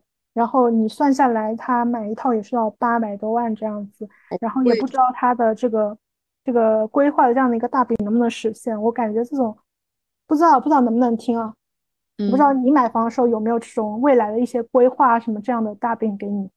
肯定会有啊，比如说会有商商业，然后配嗯医院、嗯学校，就这些规划都会有。但是当时买的时候，就是周围的荒郊野岭啥都没有啊，那那这个怎么能让人信服呢？那就只能赌一把嘛。我现在你当时他那些饼有实现的吗？有有有，基本上都实现了。哦，那你开发商还是不错的。嗯，这两年就是我买的时期是这样的，都大的在开发呀，然后在修啊搞，但是现在。经济不景气的情况下，后面会不会实现，真不好说。比如说像，嗯，那种比较偏的郊区的房子，他跟你说这旁边会有商业，就算是商业办起来了，到后面可能就没有什么消费的话，可能那个商业还是会垮掉。所以说也会有这种比，然后包括我们前面有一个小区是前两年就是比较火的一个小区，然后他说的是会有那个呃实验。实验小学，就是华师附小的实验小学，然后华师附小的实验小学是有了，嗯，但是是他就是他的那个盘子盘的人把那个实验小学包下来了，然后旁边盘的人他们当时宣传的也是我们周边会有华师附小的实验小学，宣传的是对的，但是买旁边那个楼盘的人就他们的小孩不能去上那个华师附小的实验小学，只能为什么？不能就近都不可以吗？对。对，因为那个是那个比较有钱的盘，就卖的最贵，也把连小学给它包下来了，所以还有游行，当时闹得比较大。对，我现在发现最近这种维权的消息都非常多，我感觉每一个楼盘都有维权的。对对，就是每一个楼盘都有维权，可能交房当天就有人去直接拉着那个横幅在旁边开始维权了。是他们发现什么呢？就是交付的那个东西不对，货不对版呢，还是？会有交付的货不对版，但是像我刚刚说的那个实验小学不让读的这个情况，是到实验小学开了之后，就是说他们住进去很多年了，然后那个小孩可能都长大了，马上要读小学了，发现自己不能够去读那个小学，只有旁边那个盘的人读能读那个小学，然后才行的。因为当时买房的时候，这边这个盘的人跟他说，我们是有这个学实验小学，但是这边这个盘的人没有跟他说，你们的小孩是可以读这个实验小学的。那那他们维权成功了吗？嗯，好像是因为实验小学刚开始第一批，然后可能周边的小孩可能没那么多，然后就是第一年的话应该是都可以上，然后第二年就是一个抽签制，然后第三的话，那个新房那边的小孩全部起来的话，给他们的名额就会越来越少，到后面他们就读不了。那赶紧卖了吧，跑路了。反正就是这种里面会有很多很多的饼，就你你听上去觉得很靠谱，说哎这个实验小学可以，但你买完之后很多年发现你小孩是不能读，就觉得很离谱。那个时候你再去找卖房的那一方是没用的，因为人家已经跑路了嘛，你只能去找学校说那你们小区也没出多少钱，我怎么让你们？嗯，然后去找政府。反正我我那次去看看那一套，就是就是有有大饼的这个盘呢，那个时候就是叫那个那个什么售楼售楼中心那个营销中心嘛，就是一副热火朝天在签约的样子，因为那那个时候应该是他们就是刚开盘，然后出结果，然后要签约的第一天，然后那个销售非常的忙碌，他一直在楼上忙那个签合同的事情，然后然后都根本就没有时间就是。理那些来看看样板房的人，然后他是一个人就是要招待十个人，你知道吗？就是这样的一个比例，显得他们这个房子非常的畅销热门。对，对，我不知道在武汉买房售楼中心有没有这种情况。以前是可以这样的，以前我记得刚开始我们在就是有一个融创的盘，然后也是很火爆，就是我们每次过去了之后都要等那个销售。他就是一下来一个这个客户，一下来个那个客户，然后是买完房之后，就买完房之后嘛，每次去那个楼盘，因为他每个月都有活动，就可以过去免费吃东西。然后你有了解我们，然后我我朋友的盘，我就每每个月我就跟他过去。后来我就发现，每次过去他好像就对我们不是很热情，然后我们每次就过去吃东西。后来，后来我，他们就是说，如果你是那个业主，然后是生日月，他就可以送一个一百块钱的那种小礼品给你，比如说像一个什么小吹风机呀之类的。嗯。于是我每次过去就报自己是生日，这个月是我生日，然后报了两三次之后，就是如果你你你礼品的话，就要他们的那个呃销售过来签字。我想知道他们你们那种买那种房子会给你送东西吗？就是送那种小礼品吗？就签约之后。会会会，都会的。这送什么档次的礼品？我很想知道。送了我，我这个很 low，我这个很 low。我记得我这个房子当时买的时候，我跟他说要送东西，后来他就送那种很小的杯子给我了。然后我说这个杯子我不要，然后那个销售说好，你不要我要，他就把它收下来。我跟你说，就是之前不是有一个那个也是留学生爱买楼盘子，就是一个非常贵盘，可能也要到十三万或者甚至以上的这样的一个价格，然后人家签完约出来拿的是就是。一个非常贵的一个护护肤品小样，那是什么牌子忘记，但是它的档次应该是在呃拉妹尔这个级别的。反正一人拿一个拉妹尔这种袋子出来，我真的是惊呆了。我就想说，这个是都是这样子，还是会有送，都是这样的，就签完之后会送一个礼品之类的。那都会送拉梅尔这个级别的吗？不会不会，我们这房子没那么贵的。我记得当时就是要送送礼品，他说要他们的那个销售主管。销售主管同意，然后他就是很不是很想送的样子嘛。嗯嗯。然后我就说好，那你跟你销售主管打打招呼。然后他就说跟他打完招呼好了。后来我们签完约之后，他说没有礼品。我说为什么？他说销售主管说签的这套房子都没有礼品。然后我就看那个销售主管就是一个女的，她嚼着个槟榔走出来就对我很大声音说，就是没有啊，为为什么非要呢？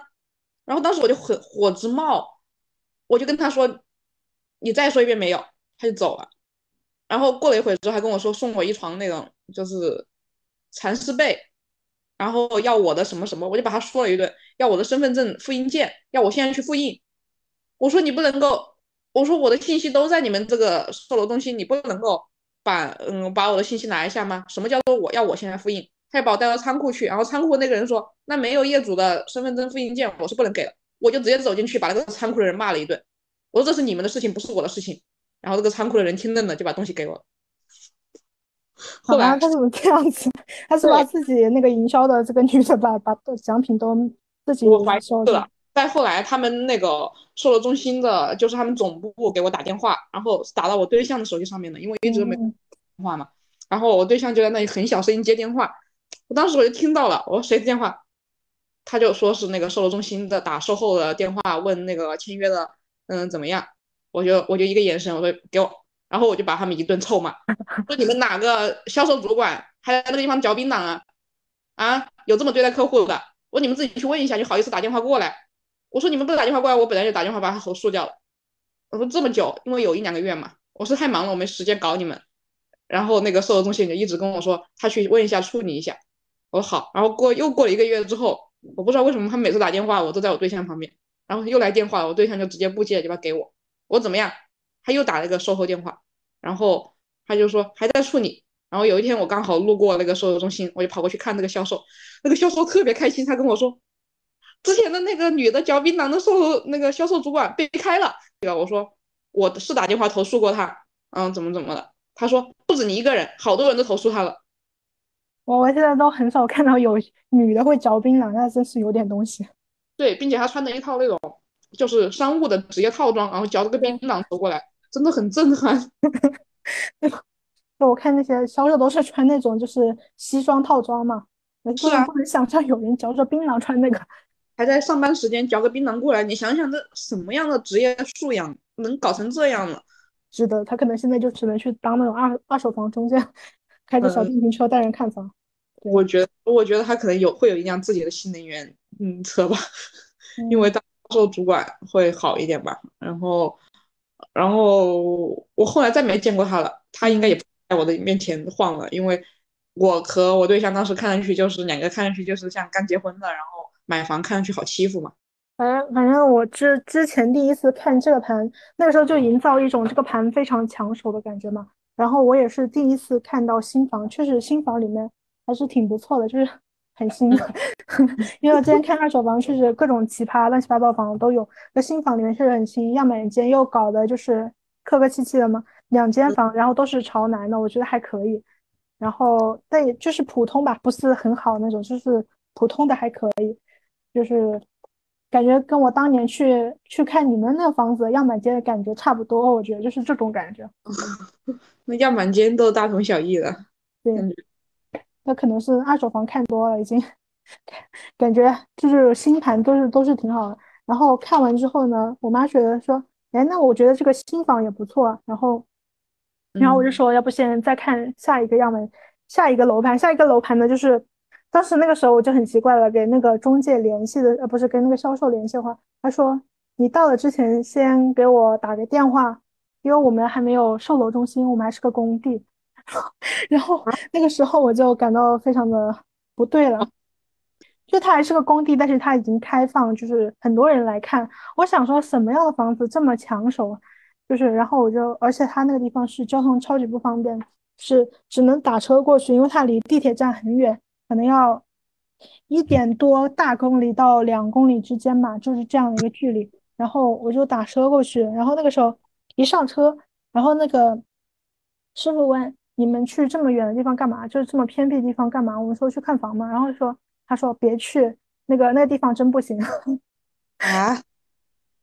对，就是这个那个板块叫做呃叫北蔡，是浦东的一个地方。然后。然后那边好像基本上都是就是在陆家嘴或者在张江上班的人会住那边，然后基本上没有什么人，也没有什么商业，就就纯打工的人住在那边，所以说都比较老旧的一个板块吧。那后来你们过去了之后看了一下之后，觉得 确实不行。就他那边就是破破烂烂的嘛，因为还有好几个工地好像都在同时动工，然后甚至好像那个。那个工地还没有封顶，你知道这什么概念吗？你知道吗？封顶什么概念？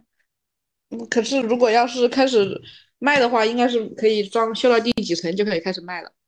真的吗？我以为我以为它还是个工地，它就不应该就是，没想到是个工地就已经准备要开始售楼了。然后我昨天正好就是被那个销售刷屏了，说今天开始认筹了。天呐，上次去看的时候八月初还是个工地，还是个大还是个大铁。大铁皮门的那种，就是就是只要下面修到第几层楼就可以开始卖了。嗯，我我我不太了解这个上海那边是什么行情。嗯，反正我看到几个那个工地上面甚至还挂那种横幅庆祝，说什么庆祝封顶。我的妈呀，庆封顶是什么？有什么好庆祝的这个节点吗？封顶好像是要庆祝的，要那个什么，嗯，要挂那种很大的东西啊之类的。就是说有很多房子都不能到封顶这一步吗？嗯，对啊，可能烂尾了呀。哦，好吧，就是我在网上看到人说买楼盘一定要就是至少已经建到多少多什么样的程度才可以去考虑买这个盘，要不然就是有很大的烂尾的风险。现在现在很大的烂尾的风险，现在嗯上海可能会好一点吧，但是武汉这边很多烂尾的。完了，那烂尾了怎么办啊？是政府就是给钱让他们继续那个什么，还是？不会呀、像我今天下午要去见我的朋友，他的房子就是很大的烂尾。那那现在怎么办？他他这种钱还能退出来吗？退不出来了呀。然后，呃，他每个月还要还房贷，然后他一家的那个积蓄都搭进去了。他这个事情他没跟我们讲，是后来就是他买的时候没跟我们讲，然后就嗯知道因为他买的时候还没有封顶是吗？他买的时候就可能只有几层楼嘛。然后嗯你知道恒大就爆雷了，哦，它是恒大的。嗯，对，嗯，哦，我听说这几天我又听说那个碧桂园也是暴雷。对对对，然后嗯，他每个月还在还房贷，然后说政府把那个项目接手过去了，但是政府可能就是只放了一个小挖机，每天在那个地方挖呀挖。微挖，对对，就是看上去像是在动工，但其实以他的那个工程量是完全不能够交付的。然后他已经还了几年房贷了，反正我觉得如果烂尾对人的那个打击还是很大的。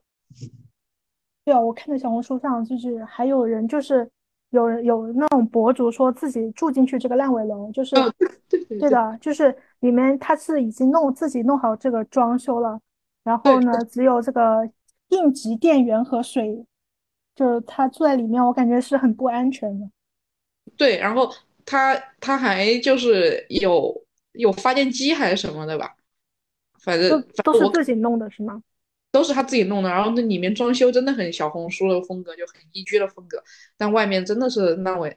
他他那个楼道都是黑的，我是觉得不行啊，这个这个跟那种什么动迁房的楼道一样，像坐牢一样。主要是还不通电和水，但是你想想，他每个月都在还房贷，其实也蛮可怜的。对，所以我觉得还了，既然这个是烂尾，我觉得肯定是不会就是考虑要把它装修的那么漂亮啊。不过说不定他当博主也会赚一点钱吧。我觉得当博主应该赚了一套新房回来了吧，因为他的里面，我跟你讲看的应该是同一个博主。嗯嗯，应该有好几个吧，因为我刷到过多个住进烂尾房，什么日记多少多少多少天，哦，就他的那个背景乐还是春泥，是那个吗？嗯，芬妮这个我是看过的，应该是有的。反正我觉得挺挺不安全的吧，我不知道他发到网上会不会就是比较有人关注到这个事情。我觉得他可能只是拍个视频，没有进去住吧。因为要进去住的话，像夏天这么热，还要开空调，他那个发电机也带不动。啊，是吗？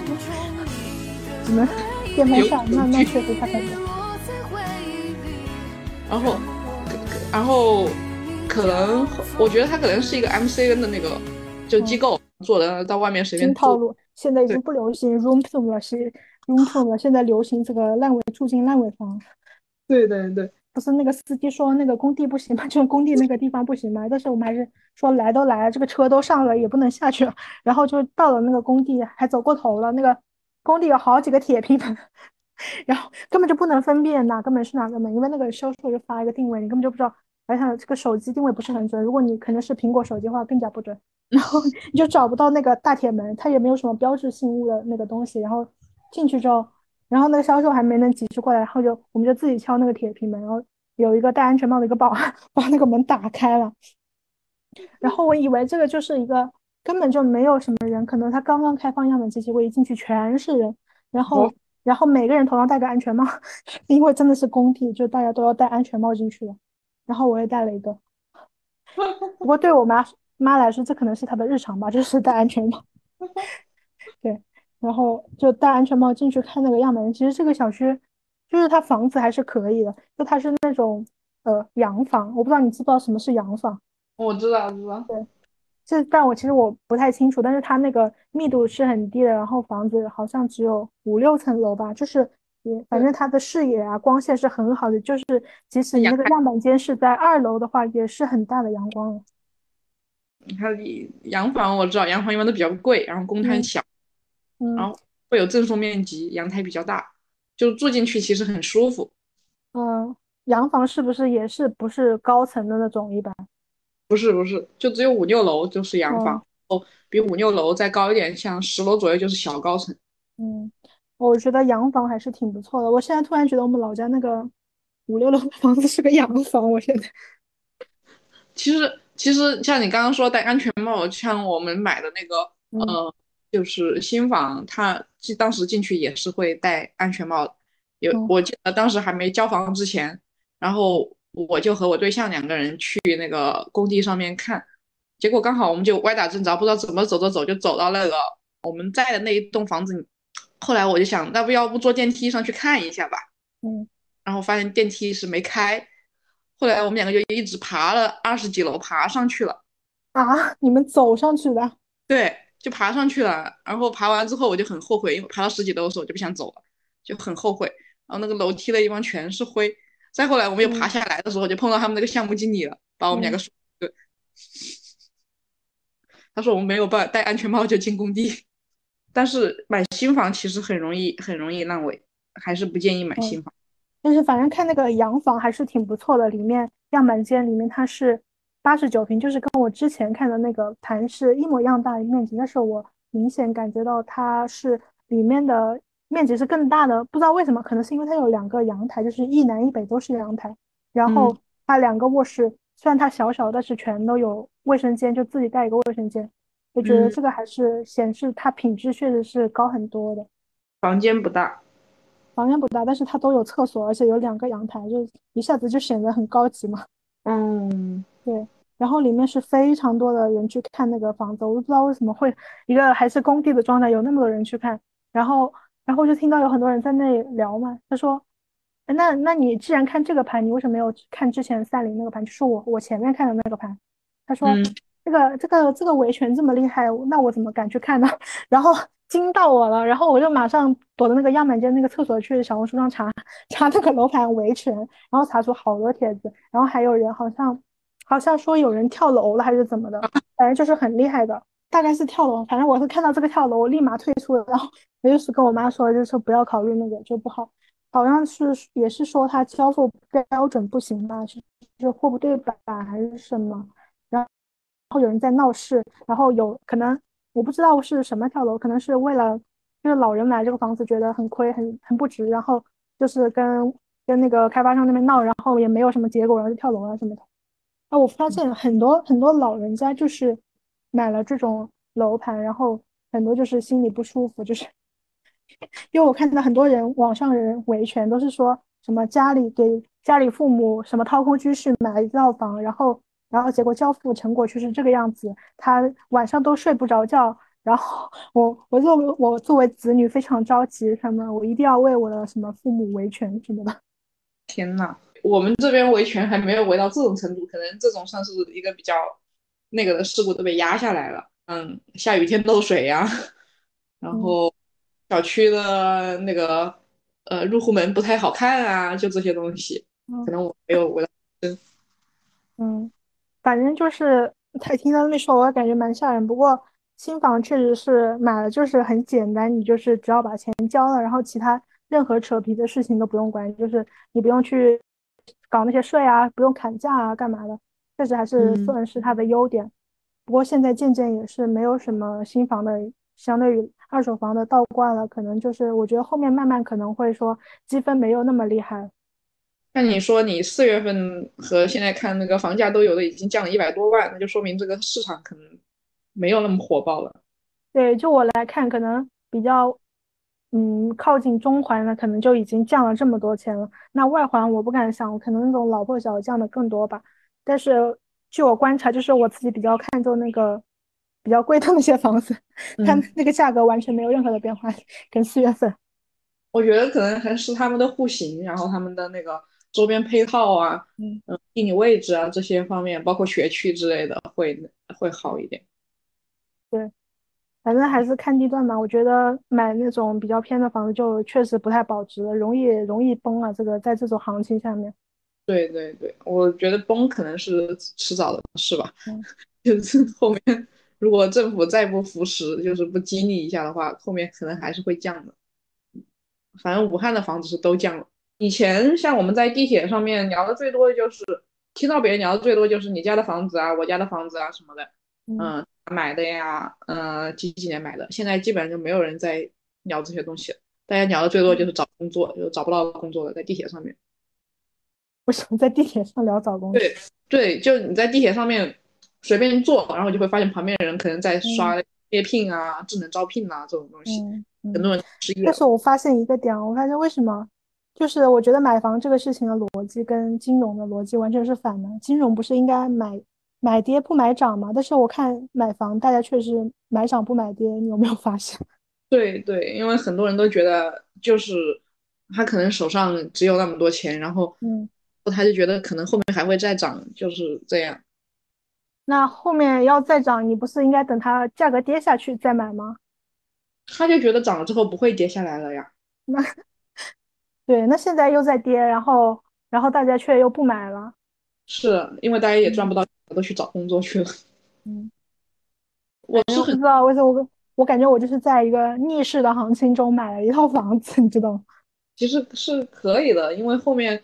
像一线城市的话，我觉得应该不会跌很多，因为总是会有新的那个能源进去。但是像二线武汉这种的话，那就说不好，因为我们这边的房子其实都还，我住的地方很偏僻嘛，然后都还没有说很离谱。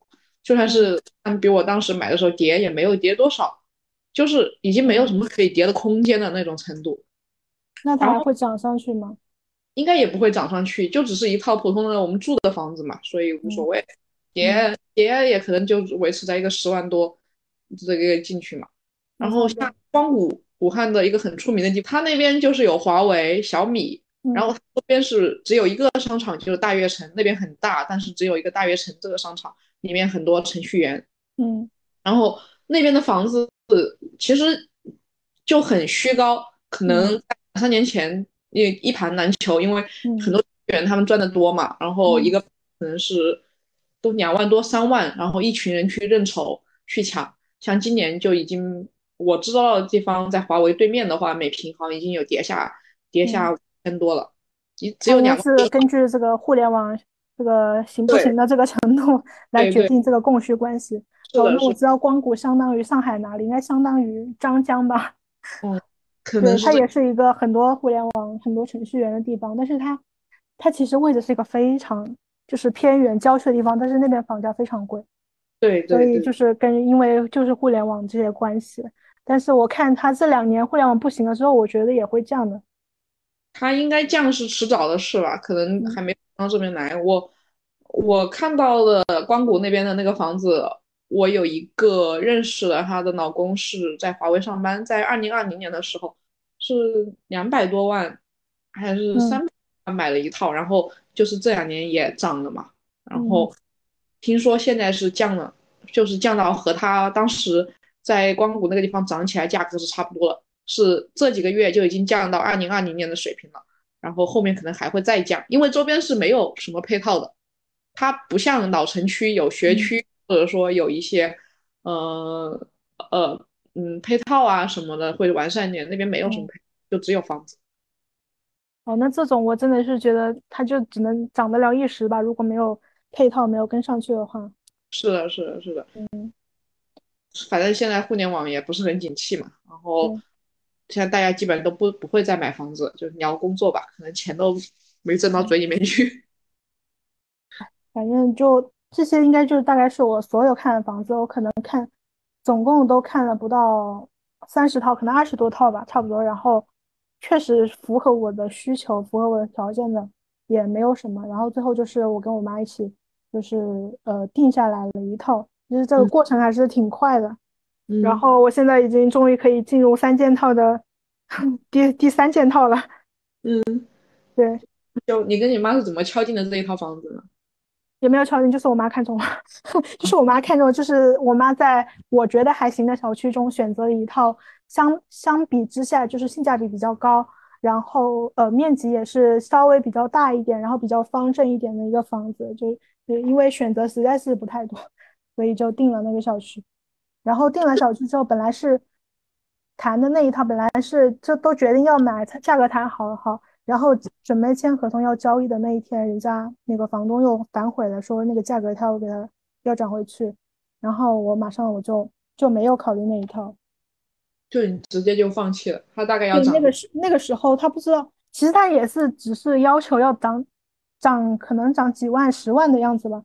但是我觉得，我觉得就是本来都说的好好的了，都决定要交易了，那他坐地起价，我觉得真的是很、很、很、很、很、很那个嘛。然后我就不能接受。然后就直接谈崩了。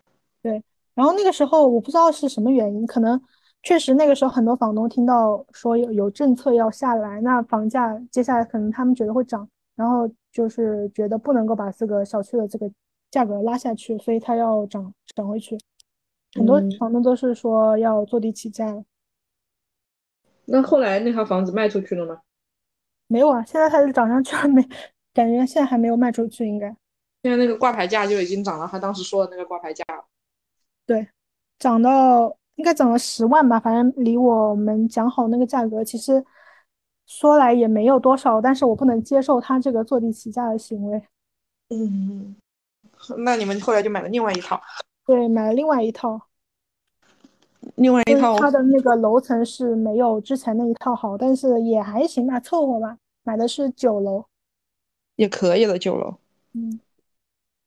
另外一套我听你说好像还便宜一点，是便宜一点啊，因为它楼层没有那个的好嘛。之前要买一套本来是十六十六层，是中楼层接近高楼层，是采光是非常好的。然后其实里面也是稍微新一点，反正就基本上不要怎么搞，可以直接入住。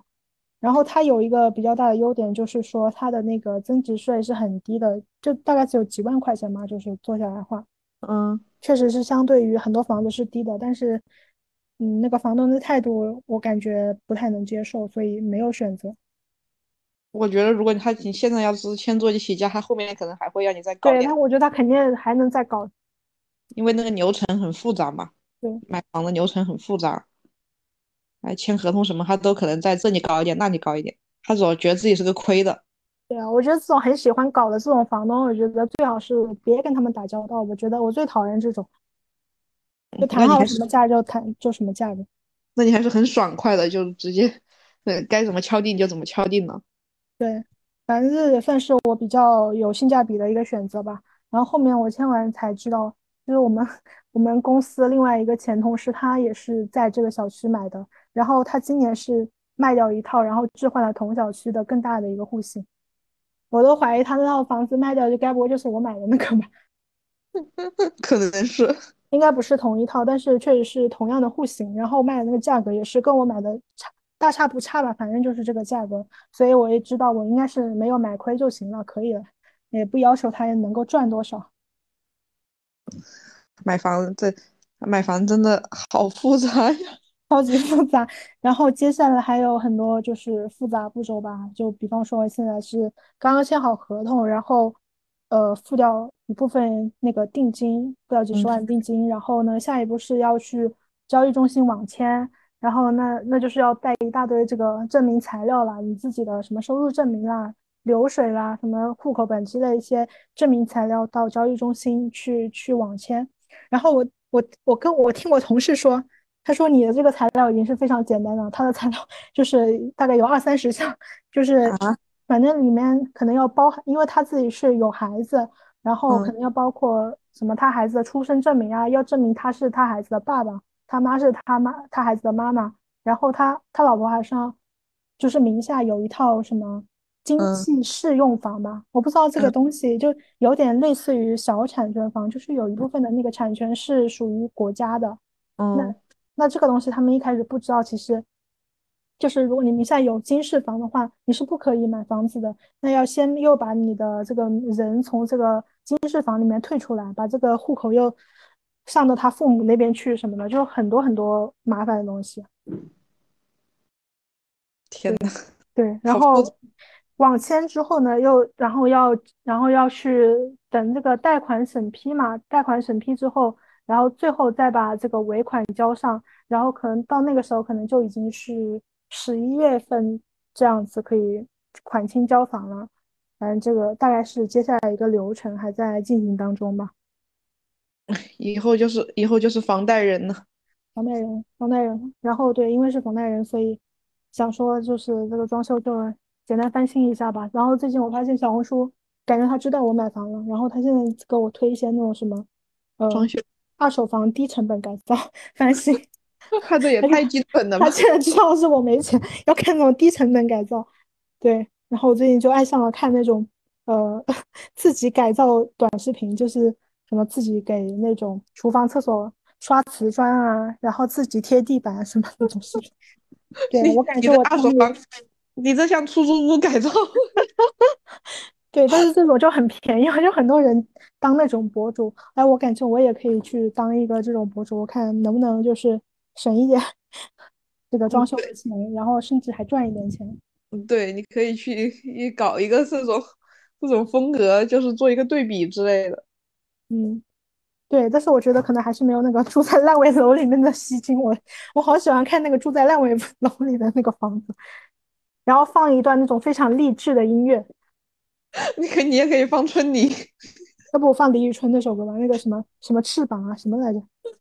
李宇春不是有一首歌叫什么什么翅膀吗？你刚刚一说嗯住在那个烂尾楼里面，我脑袋里面那个春泥的声音就响起了。对，我有可能接下来可以研究一下路子，完成就是准备一下我这个三件套吧。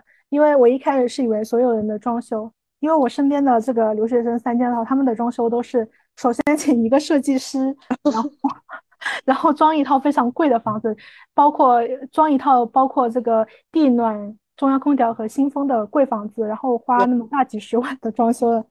就我看他们装修都装的很那个，或者是要么就是买了那种老破小，那老破小肯定是要全部拆掉重装的那种，也是花可能需要花比较多的时间和精力的。然后导致我不知道原来装修也是可以可低成本简装。是的，就就像我之前跟他们聊天，然后他们每个人都装了地暖嘛。嗯后来我就去问地暖的价格，就地暖它本来的价格，呃，不是地暖，是那暖气片，然后它那个加一个，其实它价格不贵，是热水器，对，热水器加嗯暖气片一起是两万块钱包装修，其实是不贵的。然后我听说，如果你要开一个冬天的话，可能要三千块钱的燃气费。啊，那算了吧。我觉得开空调挺好的，就 嗯而且是柜机空调，不用装中央空调。对呀、然后我就想一下，我觉得我这我平时吹一吹那个热热空调也没什么，他们，然后我就跟和我朋友讲，朋友他们就说热空调吹了之后那个鼻子干，容易上火，呃，什么嘴巴干呐、不舒服啊，感觉很难受。我说我觉得我已经习惯了，那我都不好意思说自己开不起那个暖气片。对，我觉得他们都好有钱。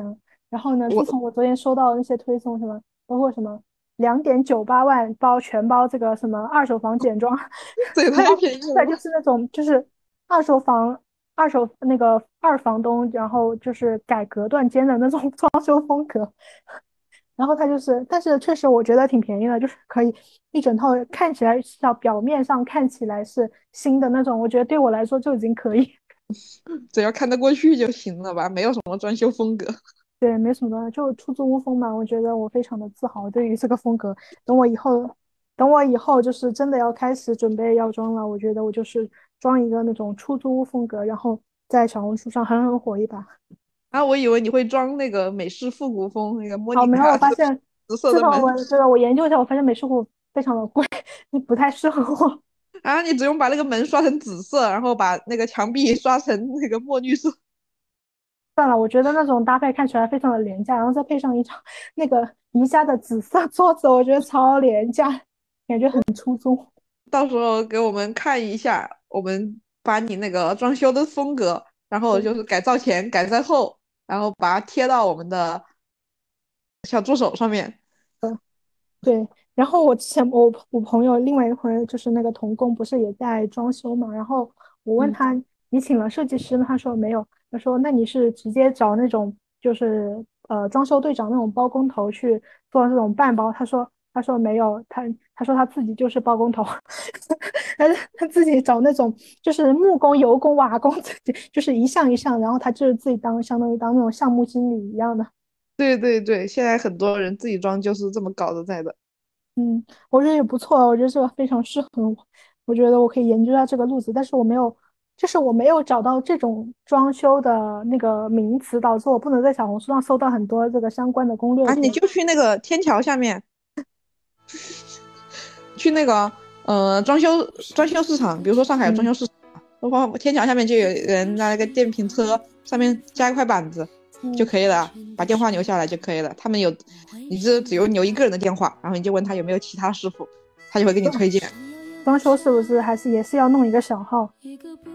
嗯，应该不用，他你他们一般不会，就只用找那种私人的嘛。这种都是就直接找呃包工的，一天多少钱？一天一百多啊，这样。嗯嗯。然后就加他的微信就完了。嗯，可应该是这样。我非常期待，非常期待装修。好。对，然后我觉得我下一期就可以来更新，更新就是关于我这个装修的情况，应该有更多的话要说吧。你可能要一路吐槽，吐槽到你最后改造后。对，我觉得装修我都可以出个一二三四集了。你就可以说。那我们这一期就到这里，我们下期见吧，拜拜。